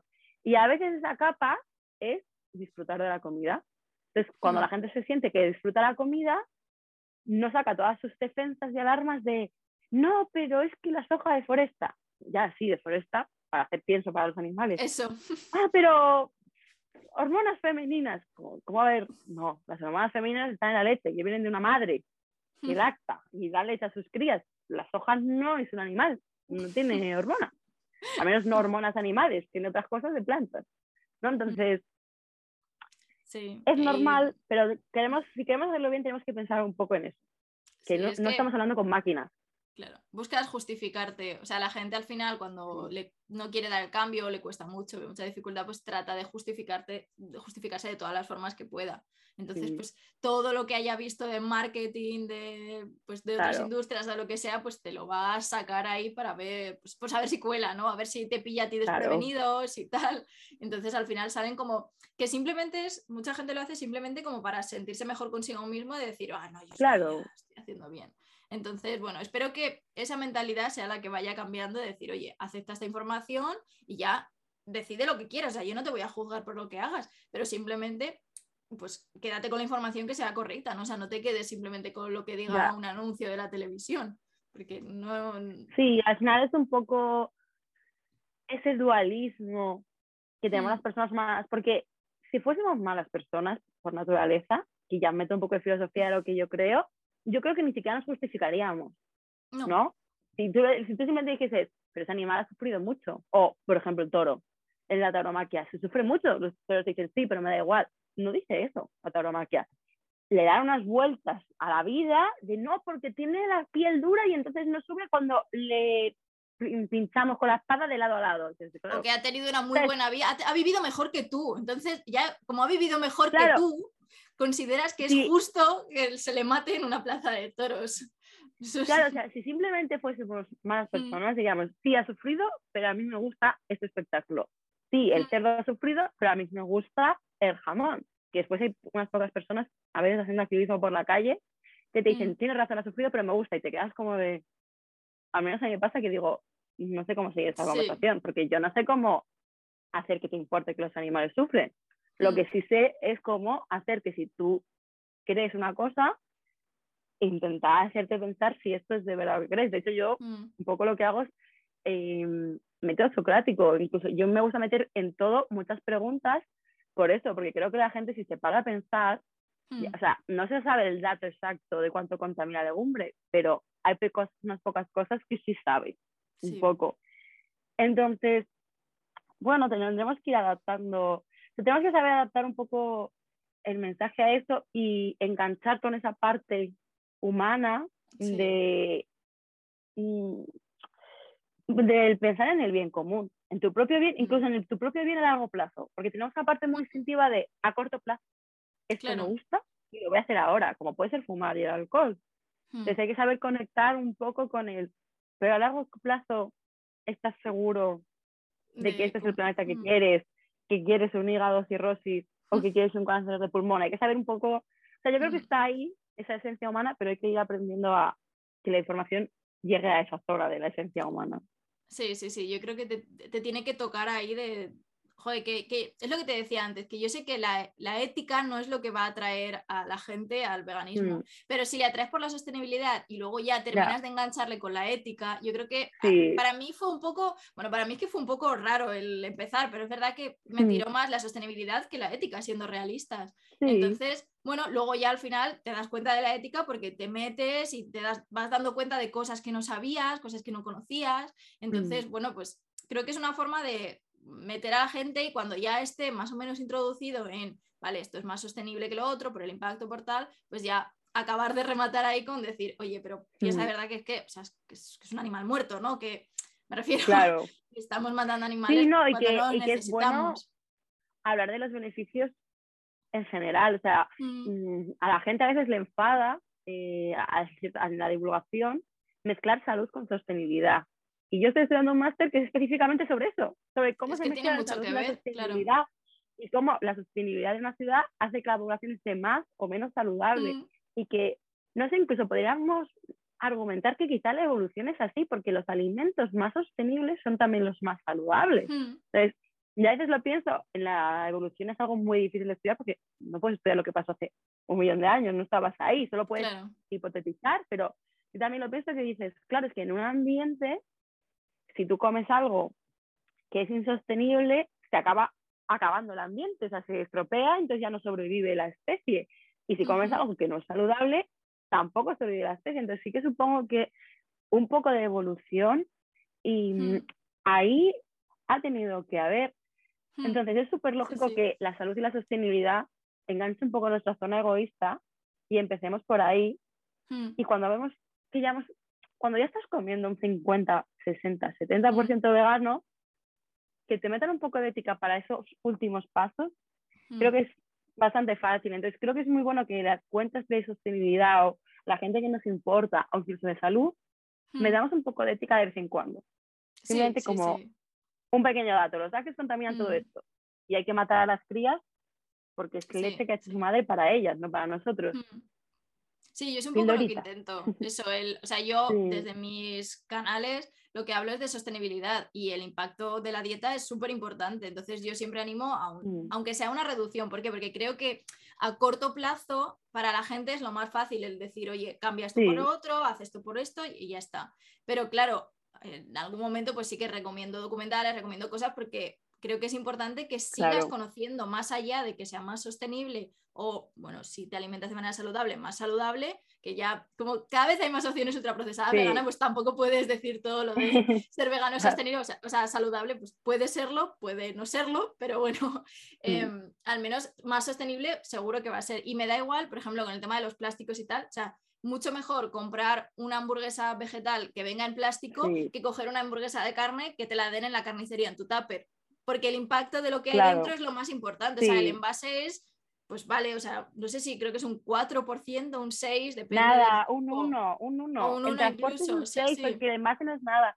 Yo lo del envase es una cosa que digo, ¿tú dirías que una gasolinera es sostenible porque te dan la gasolina a granel? Porque realmente te la están como dando a granel, no te la llevas en envase pero no lo es, no, o sea, esas son esas cosas a ver también, porque hay cosas que no son visuales. El plástico es tan mm. visual que nos llama, lo vemos, nos parece horrible, pero mm. hay cosas que no son visuales y ocurren. A mí sí que da un poco de rabia cuando llevan a gente de la ganadería a decir, pero la mm. carne no contamina.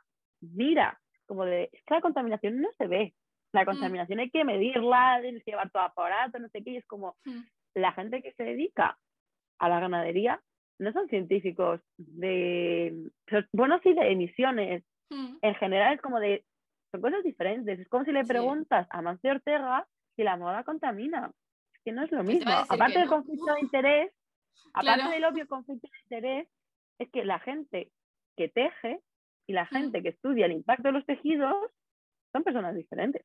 Claro, claro. Es que al final, o sea, el científico va a mirar la parte científica y el que esté metido en la industria, pues va a mirar lo que le interesa y lo que le provoque mejor beneficio. No, sí, porque a veces te dicen tipo, es que tú no sabes cómo se crece la carne, es como, bueno, no se crece, porque además la gente te dice un poco eso, se cultiva, como, no, los animales crecen, tú no creces carne. Claro, ¿sabes? Porque a veces usamos como eufemismos de la agricultura mm. para cosas que no son que es ganadería. Mm. Pero es como de, es que yo no tengo que saber cómo haces tú, o sea, cómo metes al animal en la jaula para saber si la, caca de la vaca contamina al llegar al mar menor y hacer eutrofización, ¿no? Es como que por una parte me gusta saber más para ser más hábil en los debates, para tener más conocimiento y ese tipo de cosas, pero es como de, no, no sé cómo tú limpias tu granja, pero sé que llegan al mar menor y hay eutrofización, a lo mejor tú no sabes cómo funciona la eutrofización. O sea, de hecho, es un poco vivir en sociedad, nadie sabe sobre todo. Lo que pasa es que a veces preguntamos cosas a quien no toca, ¿no? O sea, al médico le tienes que preguntar cuando estás enfermo, no al señor del bar si el vino tiene antioxidantes, ¿no? O al blog que hayas visto en Google porque buscases mm, opciones de antioxidantes y te saliera el vino. A ver, pues eso. Y al final tenemos que, ser un poco conscientes de dónde viene la información, contrastar un poco, ver la fuente, porque hay mm. mucha gente que dice, no, es que hay un estudio que dice, claro, ¿quién, ¿quién ha pagado ese estudio? ¿Quién ha hecho ese estudio? e incluso, mm, ¿dónde está publicado ese estudio? Porque no todos los estudios son iguales. O, mm. sea, o sea, tú, uno de los mayores estudios es Nature de 2018 que los investigadores se hicieron veganos para hacer ese estudio porque vieron que contaminaba tanto la carne que pues mira, les cayó el muro, ¿no? Esa disonancia cognitiva y dijeron, bueno, no sé si vegano o reducir 90%, pero que sí que dijeron que, sí, que les había impactado mucho. Entonces, te comparan ese estudio que está hecho un peer review, eso significa que toda la empresa de Nature, la revista, sus editores se han fijado que los datos estén bien analizados, todo eso, y lo comparas con Danone hace un estudio en una pequeña granja de no sé dónde y ven que ahí, ¿sabes? Como, no, no es lo mismo, o sea, no todos los estudios son iguales.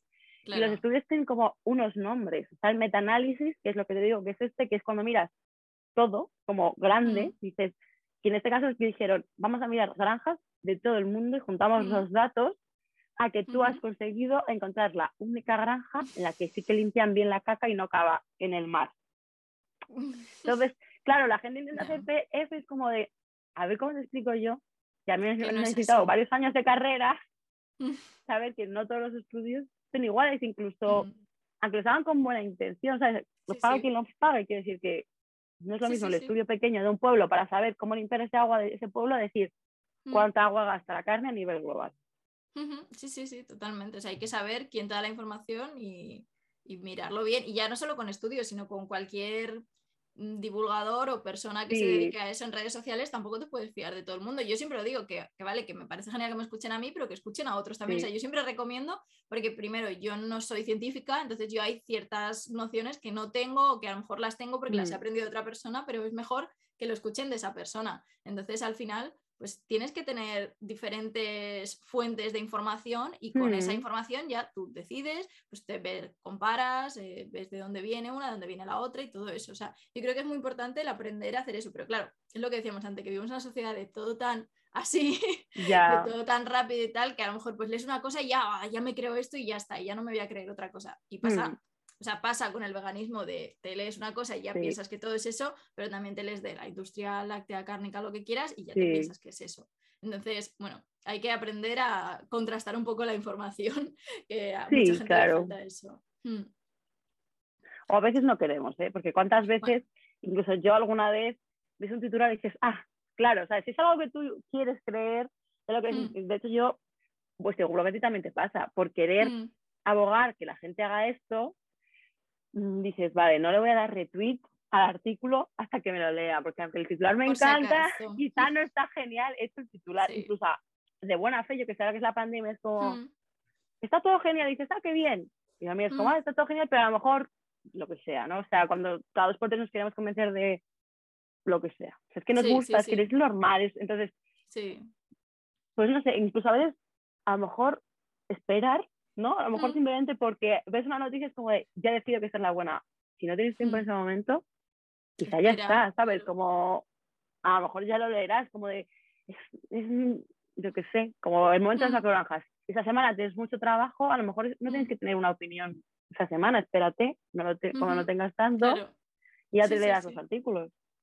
Sí, sí, o sea, es importante eso, el no creerte toda la primera y contrastar un poco y así al final vas a tener la información de distintos puntos de vista y con eso ya puedes decidirte. O sea, cada mm. uno también tenemos que aprender a formar nuestras opiniones, nuestras creencias, nuestras actitudes, nuestro todo. Entonces, pues te tienes que quedar con lo que realmente creas que es lo más importante y mm. no sea pues escuchar el estudio de Danone o solo el estudio de, yo qué sé, de una, de una eh, no sé, una comunidad científica, me da igual, pues puedes leer varias comunidades distintas o al final que en este caso la mayoría de las que se han respetables te van a decir lo mismo. Pero bueno, léelas todas, ¿no? Y entonces pero eso es lo que importa. Si ves que va diciendo lo mismo, dices, vale, esto tiene sentido, porque mm. con cualquier cosa, o sea, que decir, un medicamento, si haces una prueba, funciona, funciona, funciona, funciona, y dices, ah, vale, funciona, pero si una vez funciona y no funciona, dices, claro. espérate, no podemos darle a la mm. gente este medicamento porque no tenemos claro si funciona o no funciona. De eso va, así funciona poco la ciencia. Cuando vemos que nos da el mismo resultado, todas las veces decimos, vale, podemos confiar en este resultado, nos está mm. dando bien. Pues sí, pues sí. Bueno, hemos hablado antes un poco de lo del desperdicio alimentario, que para mí es un tema súper ah, importante. Así que si quieres dar tú un poco los datos más, mm, más técnicos, más científicos, porque yo sé que tú sabes más del impacto, de, de pues realmente por qué es tan importante el reducir este impacto, o sea, por, qué la ciencia lo vale. dice. Pues están los dos puntos. Primero, con, crecer comida contamina, pero si ya mm. encima lo haces para nada, ¿no? Es como si enciendes un fuego en el medio del bosque, no para calentarte, porque sí, y hay un punto que dices, madre mía, todo este impacto para nada. Pero aún mm. encima, eh, si no se composta la comida, no se convierte en abono orgánico para el campo, se convierte en metano. Y el metano contamina 20 veces más que el CO2. Entonces, mm, cuando empezamos a hacer los vertederos, hacíamos todo mezclado y ya está. Y esa es la peor, lo peor que puede pasar, porque cuando mezclas comida con cualquier otra cosa, o incluso orgánico, ¿no? Porque el papel de cocina también sería orgánico, eh, se produce todo ese metano. Entonces, la contaminación de desperdicio de alimentos contamina tres veces más que todos los aviones juntos del planeta. Mm. Eso impacta bastante. A nivel global es el 6% a nivel global y eso es bastante, ¿no? Aunque no, llegue mm. al 10, 6% es mucho en una industria tan grande, sobre todo cuando es algo innecesario. O sea, el problema de desperdicio de alimentos es algo que no debería ocurrir, es como por el sistema, no es como de esto contamina, pero está haciendo que yo no pase frío y no me muera de frío. Vale, vamos a hacer que contamine menos posible la caldera. En el caso del desperdicio de alimentos es que esto no debería ocurrir. Y claro, cuando, de hecho en España ha salido una ley anti-desperdicio de alimentos. Y ahora, por ejemplo, en los supermercados, si la comida se va a caducar, tienen prohibido tirarla tienen que donarla. Tienen que, o sea, cuando saben que no la van a poder vender, ah, tienen que donarla, ¿no? Pues sí, ese tipo de cosas. Y por ejemplo, ahora, depende de lo grande que sea, no me sé exactamente, pero tienen que poner la típica zona al 50%, porque a los yogures le quedan una semana. Sí, pues tienen que hacer eso. Y de hecho, yo ahora lo hago mucho, por ejemplo, el brócoli. Es una cosa que siempre encuentro porque el brócoli se pone un poco amarillo enseguida. Y está genial, mm. aguanta un dos meses más, pero claro, la gente los ve un poco amarillos y no los compra. Mm. Pero en Europa, la mayoría de desperdicios de alimentos no ocurre en los supermercados, no ocurre en los restaurantes, que también ocurre un poco, ocurre en casa. O sea, mm. y una cosa sorprendente que la contaminación está muy relacionada con cuánto dinero tú tengas, lo cual tiene bastante sentido, porque si tienes dinero para viajar en avión, viajas en avión. Si tienes dinero para comer más carne, sueles comer más carne. Mm. Pero en este caso, todo el mundo desperdicia más o menos la misma cantidad de alimentos. Y yo creo que es eh, en esa sociedad en la que vivimos, aquí hay mucho de tener tiempo. Entonces creo que mm. hemos creado una sociedad en la que tenemos poco tiempo.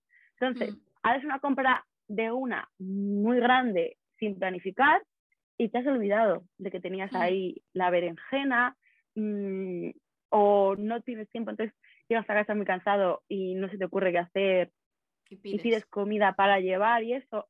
Entonces, de hecho, fue una de las cosas que más estoy mejorando mm. últimamente porque hubo un momento que pensé, bueno, si ahora han puesto orgánico en, en la Madrid, que tenemos reciclaje orgánico, tampoco mm. pasa nada. Eso sí, pues no, no funciona muy bien. Nos, lo recogen, pero no está funcionando muy bien.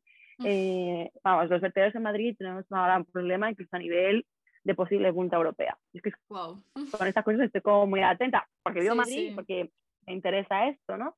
Hmm. Y, eso como de un choque de realidad, de decirme a mí misma en plan de, sí, de hecho a veces mi madre, estoy como en ese punto, de, claro, como convivimos juntas, o sea, todo depende de las dos, de decirnos, a ver, tenemos que aceptar un poco que esto lo estamos haciendo un poco mal. No es el momento de, he comprado cinco paquetes de lechuga porque esta semana quiero comer súper sano, pero realmente no me apetece. no podemos hacer esto, tenemos que bajar. Entonces, en este caso, igual que otras cosas, pues igual, que hablábamos antes de alimentación, sí que es algo muy dependiente de las personas, porque a nivel de industria, mira, ya hemos conseguido la ley para que los supermercados desperdicien mucho menos alimento. Pero, ¿qué pasa con las personas? Claro. Sí, claro que está muy bien, claro, pero, pero, como que hay este momento de, hay que hacerlo colectivo, sí, pero ¿qué vamos a hacer? ¿Te ponen una multa cada vez que desperdicias un plátano? ¿Cómo miramos quién ha desperdiciado el plátano de su casa? ¿no? O sea, hay cosas... Ah, pues mira, lo veo. En Suiza por cada, o sea, te cobran por la cantidad de basura que, que eches al cubo. Entonces, cuanta más basura eches, más, más pagas. Me parece muy interesante. Pues mira, tiene, tiene ese sentido. De hecho, en Estados Unidos es un poco así, pero por, que te, porque te lo recogen hasta tu casa. Entonces, si no quieres ir a, hasta mm. el... Claro, porque allí eh, son diferentes sus ciudades, no tienen tantas ciudades, entonces a lo mejor tienen que conducir un montón. Yo me imagino que meter tu coche lleno de basura para conducir, pues obviamente pagas Pero bueno, para que Aquí también pagas basuras, aunque no te des cuenta, sí, claro, pagas basuras. es diferente, pero la pagas igualmente, sí, sí. Claro, sí, no la pagas a nivel individual, pero claro, o sea, en cantidad, pagas la misma, hagas la que hagas. Mm. Pero sí, entonces ahí pensé, tengo que ponerme las pilas y hubo como dos partes, como la parte de mm, no estoy calculando la lechuga que necesito y la parte de, oye, ¿por qué estoy tirando el, tronco del brócoli? En verdad esa parte se come, ¿no? Oye, y la parte de fuera de la coliflor que tiene unas hojas. Entonces durante seis meses dije, venga, de esta hago una. Entonces durante seis meses como que miré todas las cosas que estaba desperdiciando, porque es verdad que se desperdician mucho más las frutas y las verduras, es de lo que más. Después, el pan es de lo que más. Y por último, bueno, carnes y tal, pero eso no, o comida es parte cocinada, de mi También. Sí, como comida cocinada, sí. Eh, entonces dije, venga, voy a hacer las cosas que realmente me están sirviendo a mí. O sea, voy a pensar qué es lo que me está sirviendo, no sé qué, y todo lo junté en un ebook, ¿no? Entonces, como esas recetitas y como ese punto, y de hecho sí, son curiosas las recetas porque no son como suele ser una receta, que hmm. es medio pimiento, medio no sé qué, no sé cuándo, es como de medio pimiento o medio no sé qué, o no sé qué, como de esta receta funciona bien con champiñones y también funciona bien con calabacín, esta receta funciona bien con esto y con hmm. esto, ¿no? Para que fuese algo de, de verdad, es lo que tú tienes en casa este momento, lo que tienes, ¿no? Por ejemplo, como en el wok, típico así como asiático, es como un wok rápido que hago en 10 minutos, ¿no? Lo he hecho mil veces, pero hay unas cuantas verduras que están ricas y otras que no. Entonces, como de mm. las verduras que quedan bien en el wok, pon las que tengas, porque no importa si pones un cuarto de cebolla o media. Lo que pasa es que hay unas pocas que no quedan bien y otras que sí. Entonces, mm. estas son las que quedan bien y las puedes hacer así. Entonces, sí que es uno de esos casos que a veces me da un poco de, vergüenza, como decir, este ebook va a salvar el mundo porque si tú haces mis recetas exactamente las mías, vas a salvar. Tú sabes, queda un poco no sé, me siento como mm. de greenwashing, a mí mismo, haciendo greenwashing. Pero sí que es verdad que yo lo pensé como de, este es un problema que hmm. de verdad ocurre en las casas. Entonces, este es un problema que en su mayoría, o sea, en el 65%, lo tenemos que arreglar en las casas. Y como es un problema que yo misma tengo, sí que voy a escribir lo que a mí y a mi familia nos ha ayudado.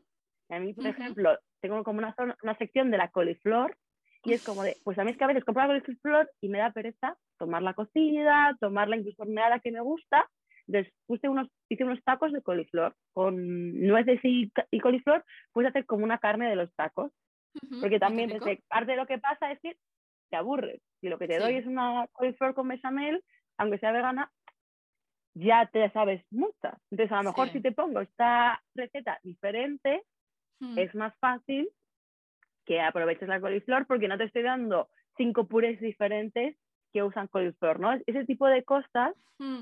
son las que quise eh, tener en cuenta y, de hecho, teniendo en cuenta eso, como que yo vivo con más gente, ¿no? Es como de, si preparo esto, te apetece comértelo, ¿no? Porque a veces nos pasa que mi madre cocina algo, obviamente vegano, para compartir conmigo, pero no me apetece tanto. y acababa siendo desperdiciado, ¿no? Entonces, como que fue, fue desde que dije que iba a hacer el ebook hasta que lo saqué, hmm. tardé ocho meses, no porque se tarden ocho meses en hacer unas fotos y montarlo, porque después de montarlo no tardé tanto, pero en ver cuáles eran las recetas que de verdad estaban ayudando, ¿no? En plan de, hay otras veces que dije, mira, es que esta la hice y al final también se, no se, se desperdició tanto. Cuando empecé a hacer estas, no se desperdició, cosas así. Hmm. Sí, a mí el concepto me pareció súper guay, porque yo te llevo siguiendo, pues yo creo que desde que empezaste más o menos el proceso de empezar a escribir el ebook, incluso antes. Sí, estaba así, Iba compartiendo Y me pareció súper guay porque. Ay, espera, ahora. Eh, me pareció súper guay porque, digo, ojo, es que es, es un tema que me parece súper interesante tratar porque nos hemos acostumbrado a que las recetas son así. Y entonces, si te sobra, lo tiras. Y si no lo tienes, jo, te toca bajar porque no puedes, ¿sabes? Como nos equivocamos con eso de decir, no, es que hay alternativas, o sea, puedes combinar las cosas distinto, no tienes que hacer las cosas exactamente. Pues es una forma pues, de, aprovechar de muchas verduras que a lo mejor dices, pues lo que te dices del brócoli, o sea, la gente normalmente no piensa que el tallo del brócoli se pueda comer, o sea, es que inconscientemente piensas que no se puede comer, pero luego te das mm. cuenta de que, que, es, una parte más, o sea, que realmente está rico, o, muchas hojas, pues las hojas de, la zanahoria, o sea, las hojas verdes de la zanahoria, de la remolacha, de tal, pues dices, joder, es que realmente se les puede dar uso y se pueden usar para muchas comidas y es un toque distinto y, al final es ir, probando cosas nuevas y sabores nuevos. Y a mí eso me mm. cambió mucho al, pasarme al bueno, al empezar el camino del veganismo. He probado muchísimas cosas que antes no hubiese probado y te das más cuenta de, de esas combinaciones. Entonces, al final, yo creo que sí que es importante eso, el decir, jo, intentar aprovechar más todo. por eso me pareció tan guay lo del ebook, por eso, porque dices, jo, es que es, es, interesante porque no lo había visto antes, el decir, oye, te voy a dar recetas, pero con muchas opciones para que aproveches todo lo que hay en casa. Claro. Mm. A mí me pasa que es que un poco cocino así, ¿no? O sea, a mí me encanta la boloñesa de lentejas y tengo mm. como la receta de la boloñesa perfecta, que es la que hago en Navidad para la lasaña. Pero en el día a día si hay pimiento, lo hago con pimiento, y si hay calabacín, lo hago con calabacín, ¿no? Sí. Eh, pero claro, también haciendo eso a veces he dicho, uff, pues con esta justo en concreto no me cuadra el sabor. Pero por eso, o sea, tuve como un momento como síndrome de la impostora, en plan de, mm.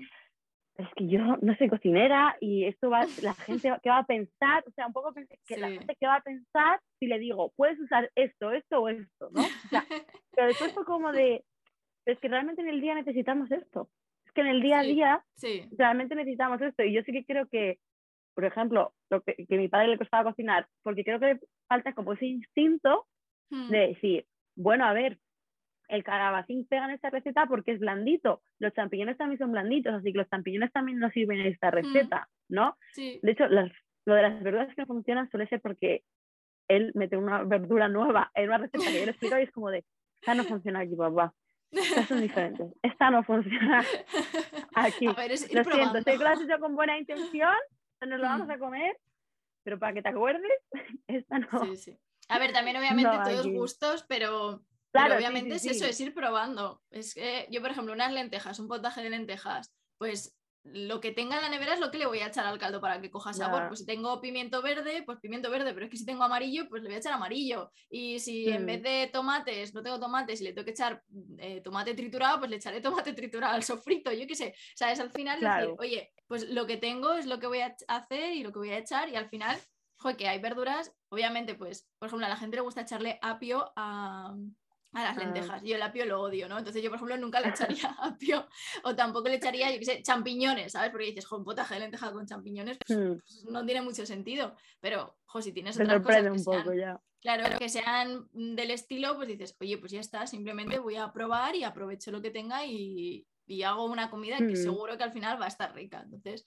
creo que sí que es súper interesante eso, el, facilitar a la gente no tener que seguir las recetas a rajatabla, sino de, vale, mm. pues voy a aprovechar, porque muchas veces a mí me pasa decir, jo, es que tengo una berenjena, un pimiento y un no sé qué, a ver ahora qué hago con esto. Y cuando miras receta dices, no, es que te hace falta también eh, calabacín. Y digo, calabacín no tengo, ya no puedo hacer la receta. claro, sí, de casa Está guay el, el tener mm, esas opciones. De hecho, un poco lo que hice fue poner como algunas en negrita, como esto es lo que mm. aprovechas, pero eh, eso tiene como, cogí en el, en el editor como los dibujitos de sí, sí. estoy aprovechando para que en vez de leerlo todo fuese en plan de, ah, aquí hay dibujo de flor. Pues, mm, me paro un poco aquí y de hecho mm. incluso una cosa que al principio no tenía pensado hacer, pero después pensé, oye, en verdad esto está quedando guay, porque a veces hacía una comida y hacía unas salsas y pensé, bueno, es que a mí me pasa que hago hummus, tengo tahini en casa, pero solo lo sé usar para el hummus, entonces, mm. aunque no se ponga malo porque tarda mucho, me gustaría aprovecharlo de más formas. Entonces, eh, hice pues varias salsas, pues como una salsa César hecha con base de tahini o el yogur. Eh, una cosa que me pasa es que sé que es más sostenible el paquete de 500 gramos, mm. pero no todos los días me apetece yogur, entonces de vez en cuando hay un poco que se ponía malo. Entonces pensé, si esto lo pongo en recetas saladas, mm. quizá eh, tome más yogur, porque lo que me pasa es que no todos los días me apetece dulce.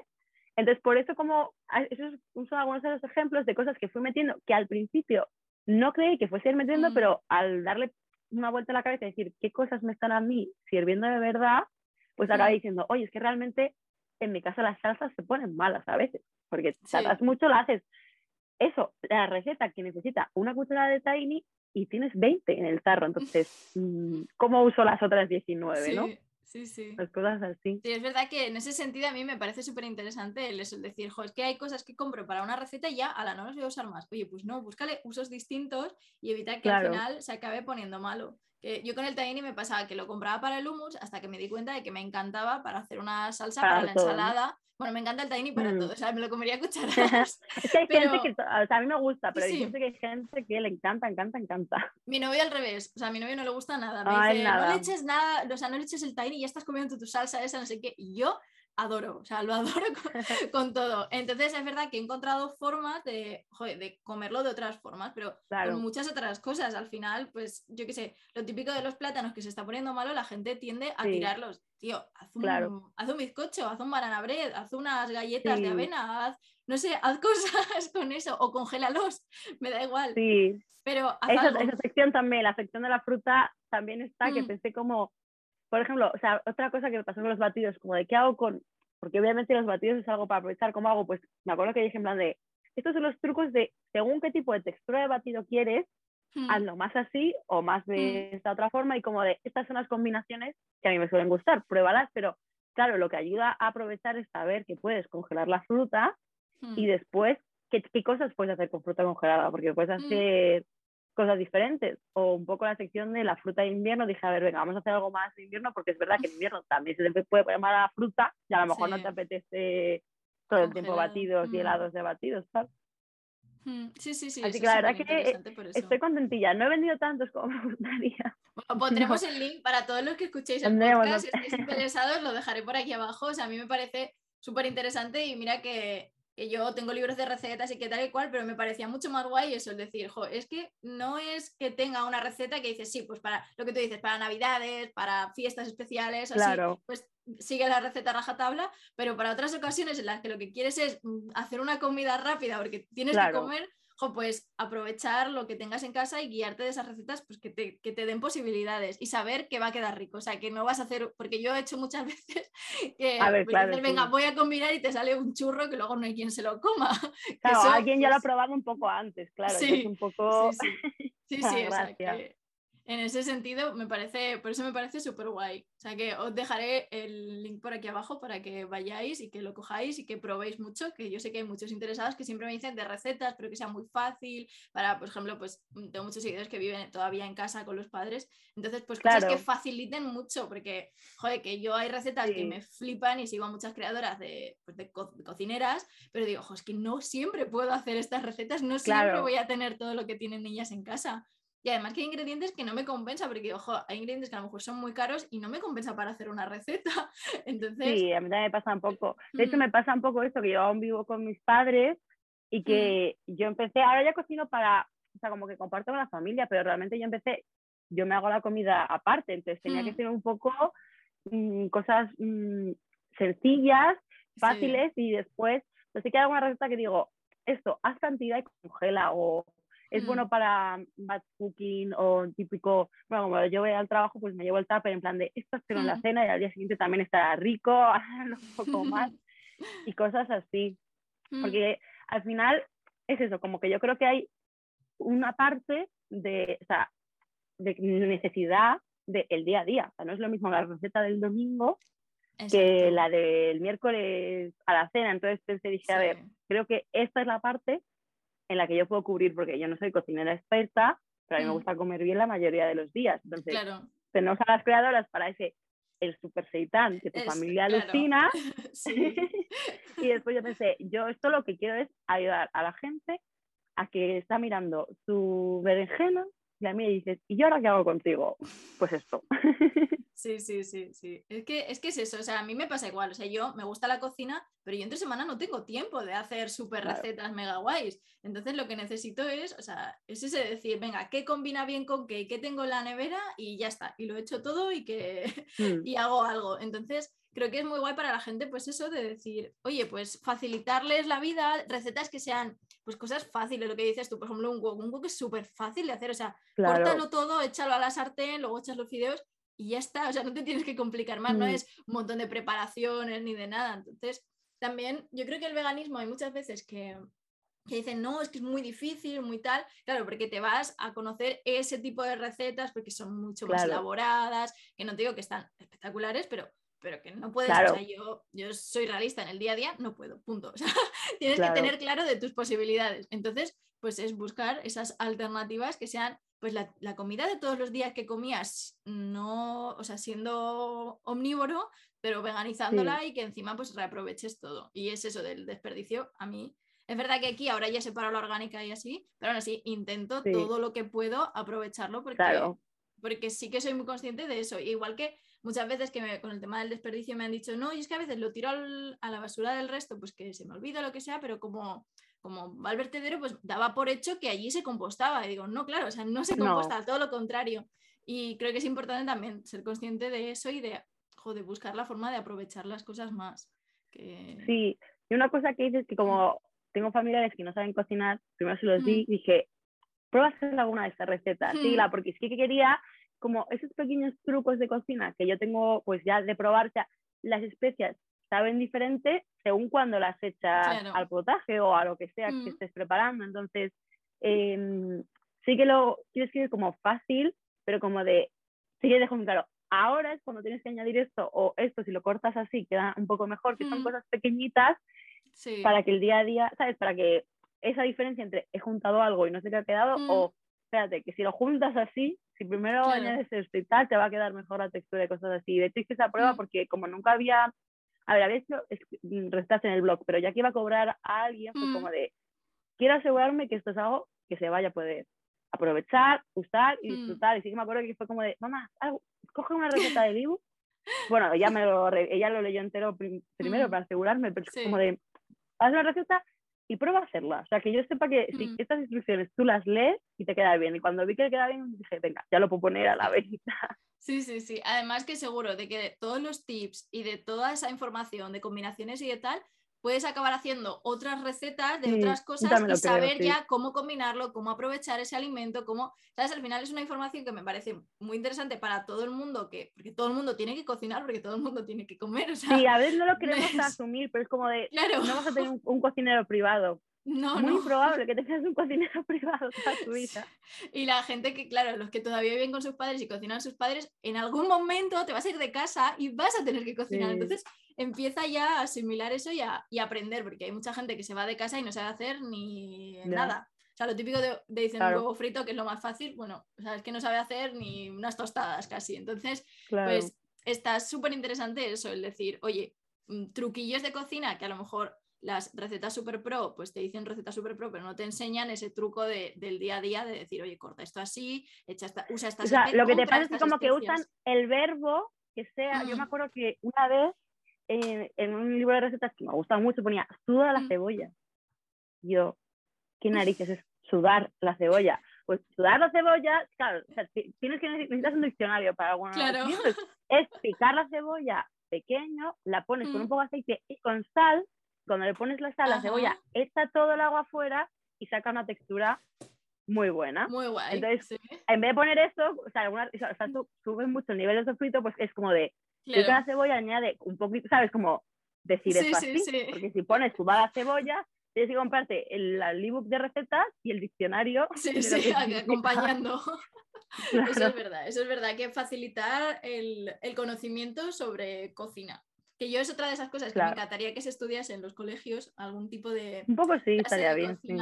Porque yo lo he visto mucho en colegios, yo cuando estaba en Fongirola había un colegio finlandés al lado y tenía una amiga y entonces pues iba con ella muchas veces y tal y sabía cómo era la docencia, que me encanta. Hay formatos que, o sea, el formato finlandés me gusta mucho por eso, porque pues tienen clases de cocina obligatorias. Entonces, aunque sea, aprendes esas nociones básicas y te enseñan esas cosas básicas que no te han enseñado en los colegios. Entonces, si de alguna forma puedes llegar a esa información, es, es, importante. O sea, que las pues generaciones que vienen ahora sepan un poco más de cocina y de cómo aprovechar las cosas. Yo creo que es algo que las abuelas que nuestras generaciones anteriores eran muy conscientes de ello, no desperdiciar, porque pues, económicamente no, no te podías permitir desperdiciar, pero que la sociedad actual, que nos hemos vuelto pues eso, más consumistas, más, mm, pues lo que tú dices de más todo rápido y eso, pues nos hemos como, no sé, acostumbrado. Yo creo que nos, falta más el tiempo que, sí, nos falta más el tiempo a veces que el dinero, que al final claro. están muy relacionados, pero por conseguir mm. dinero nos quedamos sin tiempo y bueno, a veces el tiempo no es hacer la receta, sino saber qué hacer. Después el punto como el, que yo quería quitar en plan de, ya lo he pensado por ti, te lo pongo aquí fácil, sí, sí, 15 minutos. Sí, sí, eso es lo que me mm. parece, pues eso, que es, es, algo que hemos perdido las generaciones de las pasadas, ahora hemos perdido ese conocimiento. Y yo creo que es interesante volver a eso de decir, oye, ¿qué puedes hacer? Y encima, pues que son recetas vegetales, pues que, que también, pues ves la gente que no está acostumbrada a comer vegano, pues que diga, oye, que que con esto vas a tener todos tus nutrientes necesarios, o sea, que no te va a hacer falta meter carne porque tienes legumbres de sobra o soja o lo, mm. que quieras, ¿no? O sea, que eso también me parece. Sí, un poco lo hice también pensando un poco eso, tipo, el recetario es vegano porque obviamente yo voy a hacer recetas veganas, pero mm. no hace falta ser vegano para tomarlo, incluso mm. puede servir a alguien que a lo mejor esa persona es una crack y nunca desperdicia comida, pero no tiene ideas de recetas veganas pues le mm. puede servir. Y siempre me aseguré que tuviese suficiente. Estuve pensando si poner como la descripción nutricional y pensé, bueno, realmente esto le da un poco igual a la gente, pero yo en mi cabeza sí que tenía pensado en plan de este plato tiene la proporción adecuada entre hierro, cal. Sí, mm. perfecto, más o menos como que me iba mirando y dije, no lo voy a poner al dedillo porque no creo que la gente lo vaya a mm. leer, porque eso, porque en el día a día no vivimos al dedillo, pero realmente además las cosas ricas son estas ricas cuando están equilibradas también a nivel nutricional, ¿no? Cuando mezclas como el arroz con la lenteja, pues está más rico y además es más completo. Sí, sí, y además que al, alimentarte bien de manera pues, adecuada de nutrientes y todo, te vas a sentir mejor, porque obviamente si te comes pues, lo típico de, bueno, yo es que solo como una ensalada porque soy muy sano y tal, y dije, vale, yo, yo como vegana y como persona que vive, o sea, yo no puedo alimentarme con una ensalada solo porque me quedo con muchísima hambre. Entonces, también es decir, oye, son recetas que te van a llenar, que te van a saciar, que te vas a quedar a gusto, que te vas a quedar, bueno, mucho más, mm, no sé si ligero sería la palabra de, que no sientan tan pesadas como un filete o como un potaje con chorizo, ¿sabes? Con chorizo de carne. Entonces, creo que también eso es interesante el el, que esas recetas al final pues te sienten bien, te las notes bien, y entonces va a mm. ayudar también a que, a que comas más, vegetal, más de manera vegetal. Sí, yo, de hecho en alguna ensalada que tengo, una vez la pongo, si la, si la vas a tomar de guarnición, hasta aquí. Si vas a tomar de plato completo, puedes añadir estas opciones de legumbres que cuadran bien para que te quede completo, porque claro, es verdad que dices un poco de ensalada y además tengo otro plato preparado, pues ya está, pero justamente eso para... Sí, yo lo he hecho un poco, queda un poco como cuando hacen estos libros de no sé qué para tontos, ¿no? Tampoco esa era, pero es que ya está todo pensado. Sí, sí, sí, es antidesperdicio vegano para dummies. sí, algo así. Podría haberlo llamado así, pero claro, después la gente, digo, a ver si se van a quedar pero no. Para hacerte más fácil el día a día. Oye, que los libros estos, los de no sé qué para dummies, se venden muy bien, ¿eh? que la gente acepta muy bien lo de que sea todo para dummies, porque ya no se lo toman a mal, ya es como, a ver, pues soy ya, se acepta que... Claro, es que realmente es eso, realmente decimos para dummies, pero es para principiantes, ya está. Sí, sí, sí, para gente que está empezando y bueno, hay gente que ya lleva, pero que quiere aprender sobre otros aspectos. O tener una nueva, ¿sabes? O sea, yo sigo comprando libros de recetas porque me sigue gustando la variedad. Sí, sí, no, yo en ese sentido igual. Sigo, o sea, no he hecho todas las recetas del mundo, tengo que seguir probando, conociendo y, probando incluso alimentos, alimentos distintos y eso, o sea que en ese sentido. Mm, pues nada, os dejaré, mm. ya os digo otra vez, os dejaré el link en todas partes para que, para que vayáis y que le echéis un ojo y que os animéis a probar, que yo sé que hay mucha gente interesada en, pues ya no solo el desperdicio, sino sobre todo en recetas veganas que sean del día a día, que sean fáciles, que te faciliten la vida. Pues nada, si quieres decir como algo así que con lo que quieras cerrar tú que, te apetezca. Y, yo suelo pedir siempre alguna recomendación, pues ya sea películas, documentales, algo que se quede la gente de recomendación para hacer después, ¿no? De pues una peli documental o así. Pues, a ver, peli documental. lo primero que se me ha venido ha sido un libro, que es uno de los últimos que he leído, porque yo es verdad que a veces me gusta como que la película es para descansar y el libro para aprender. Pero bueno, obviamente cada cual puede hacerlo como quiera. Pero mm, está el libro de tu dieta puede salvar el planeta. Entonces, si la gente eh, está como de lo tienes ahí, ¿no? Está reído y dicho, lo tiene que tener aquí cerquita. Eh, sí, aquí sí, pues hemos estado hablando así de charla y tan a gusto. Y como hemos dicho antes, no tienes por qué creer un podcast porque sí, pues ahí eh, tienes todas las citas científicas y un poco separando, porque luego hemos mencionando, de qué es el problema del metano, el problema de la automatización, el problema de no sé qué. Y aparte, lo escribe un nutricionista. Es decir, él tiene claro que no puedes cambiar la carne. Claro, no puedes cambiar la carne por berenjena. Aunque la berenjena sea el mejor alimento, es como de, no podemos coger un alimento que sea que menos contamine y comérselo ese. Tenemos que comer variado, ¿no? Entonces, aunque hay gente que le moleste, yo creo que al revés. Tenemos que aceptar que no vale solo que la dieta sea sostenible, tiene que también ser saludable. Entonces, que un nutricionista se ponga las pilas para conseguir ambas cosas, me parece que es un trabajo mm, súper buen hecho. Entonces, si alguien tiene así como, bueno, pues interés en general, hmm. yo cogería ese libro. Además, te lo vas leyendo pausado. muy ameno. Hmm. Sí, escribe muy bien. Aitor escribe bastante bien. Me gustan mucho, hmm. sí. Sí, sí, a mí este sí, entonces, además cuando salió me llamó mucho. Le gusta, sí. Sí, yo de hecho se lo dejé a mi padre porque eso, que los libros de Aitor se te hacen muy amenos y sí que tiene ese punto que hemos hablado de dar opciones realistas hmm. dentro de todo el abanico que hay.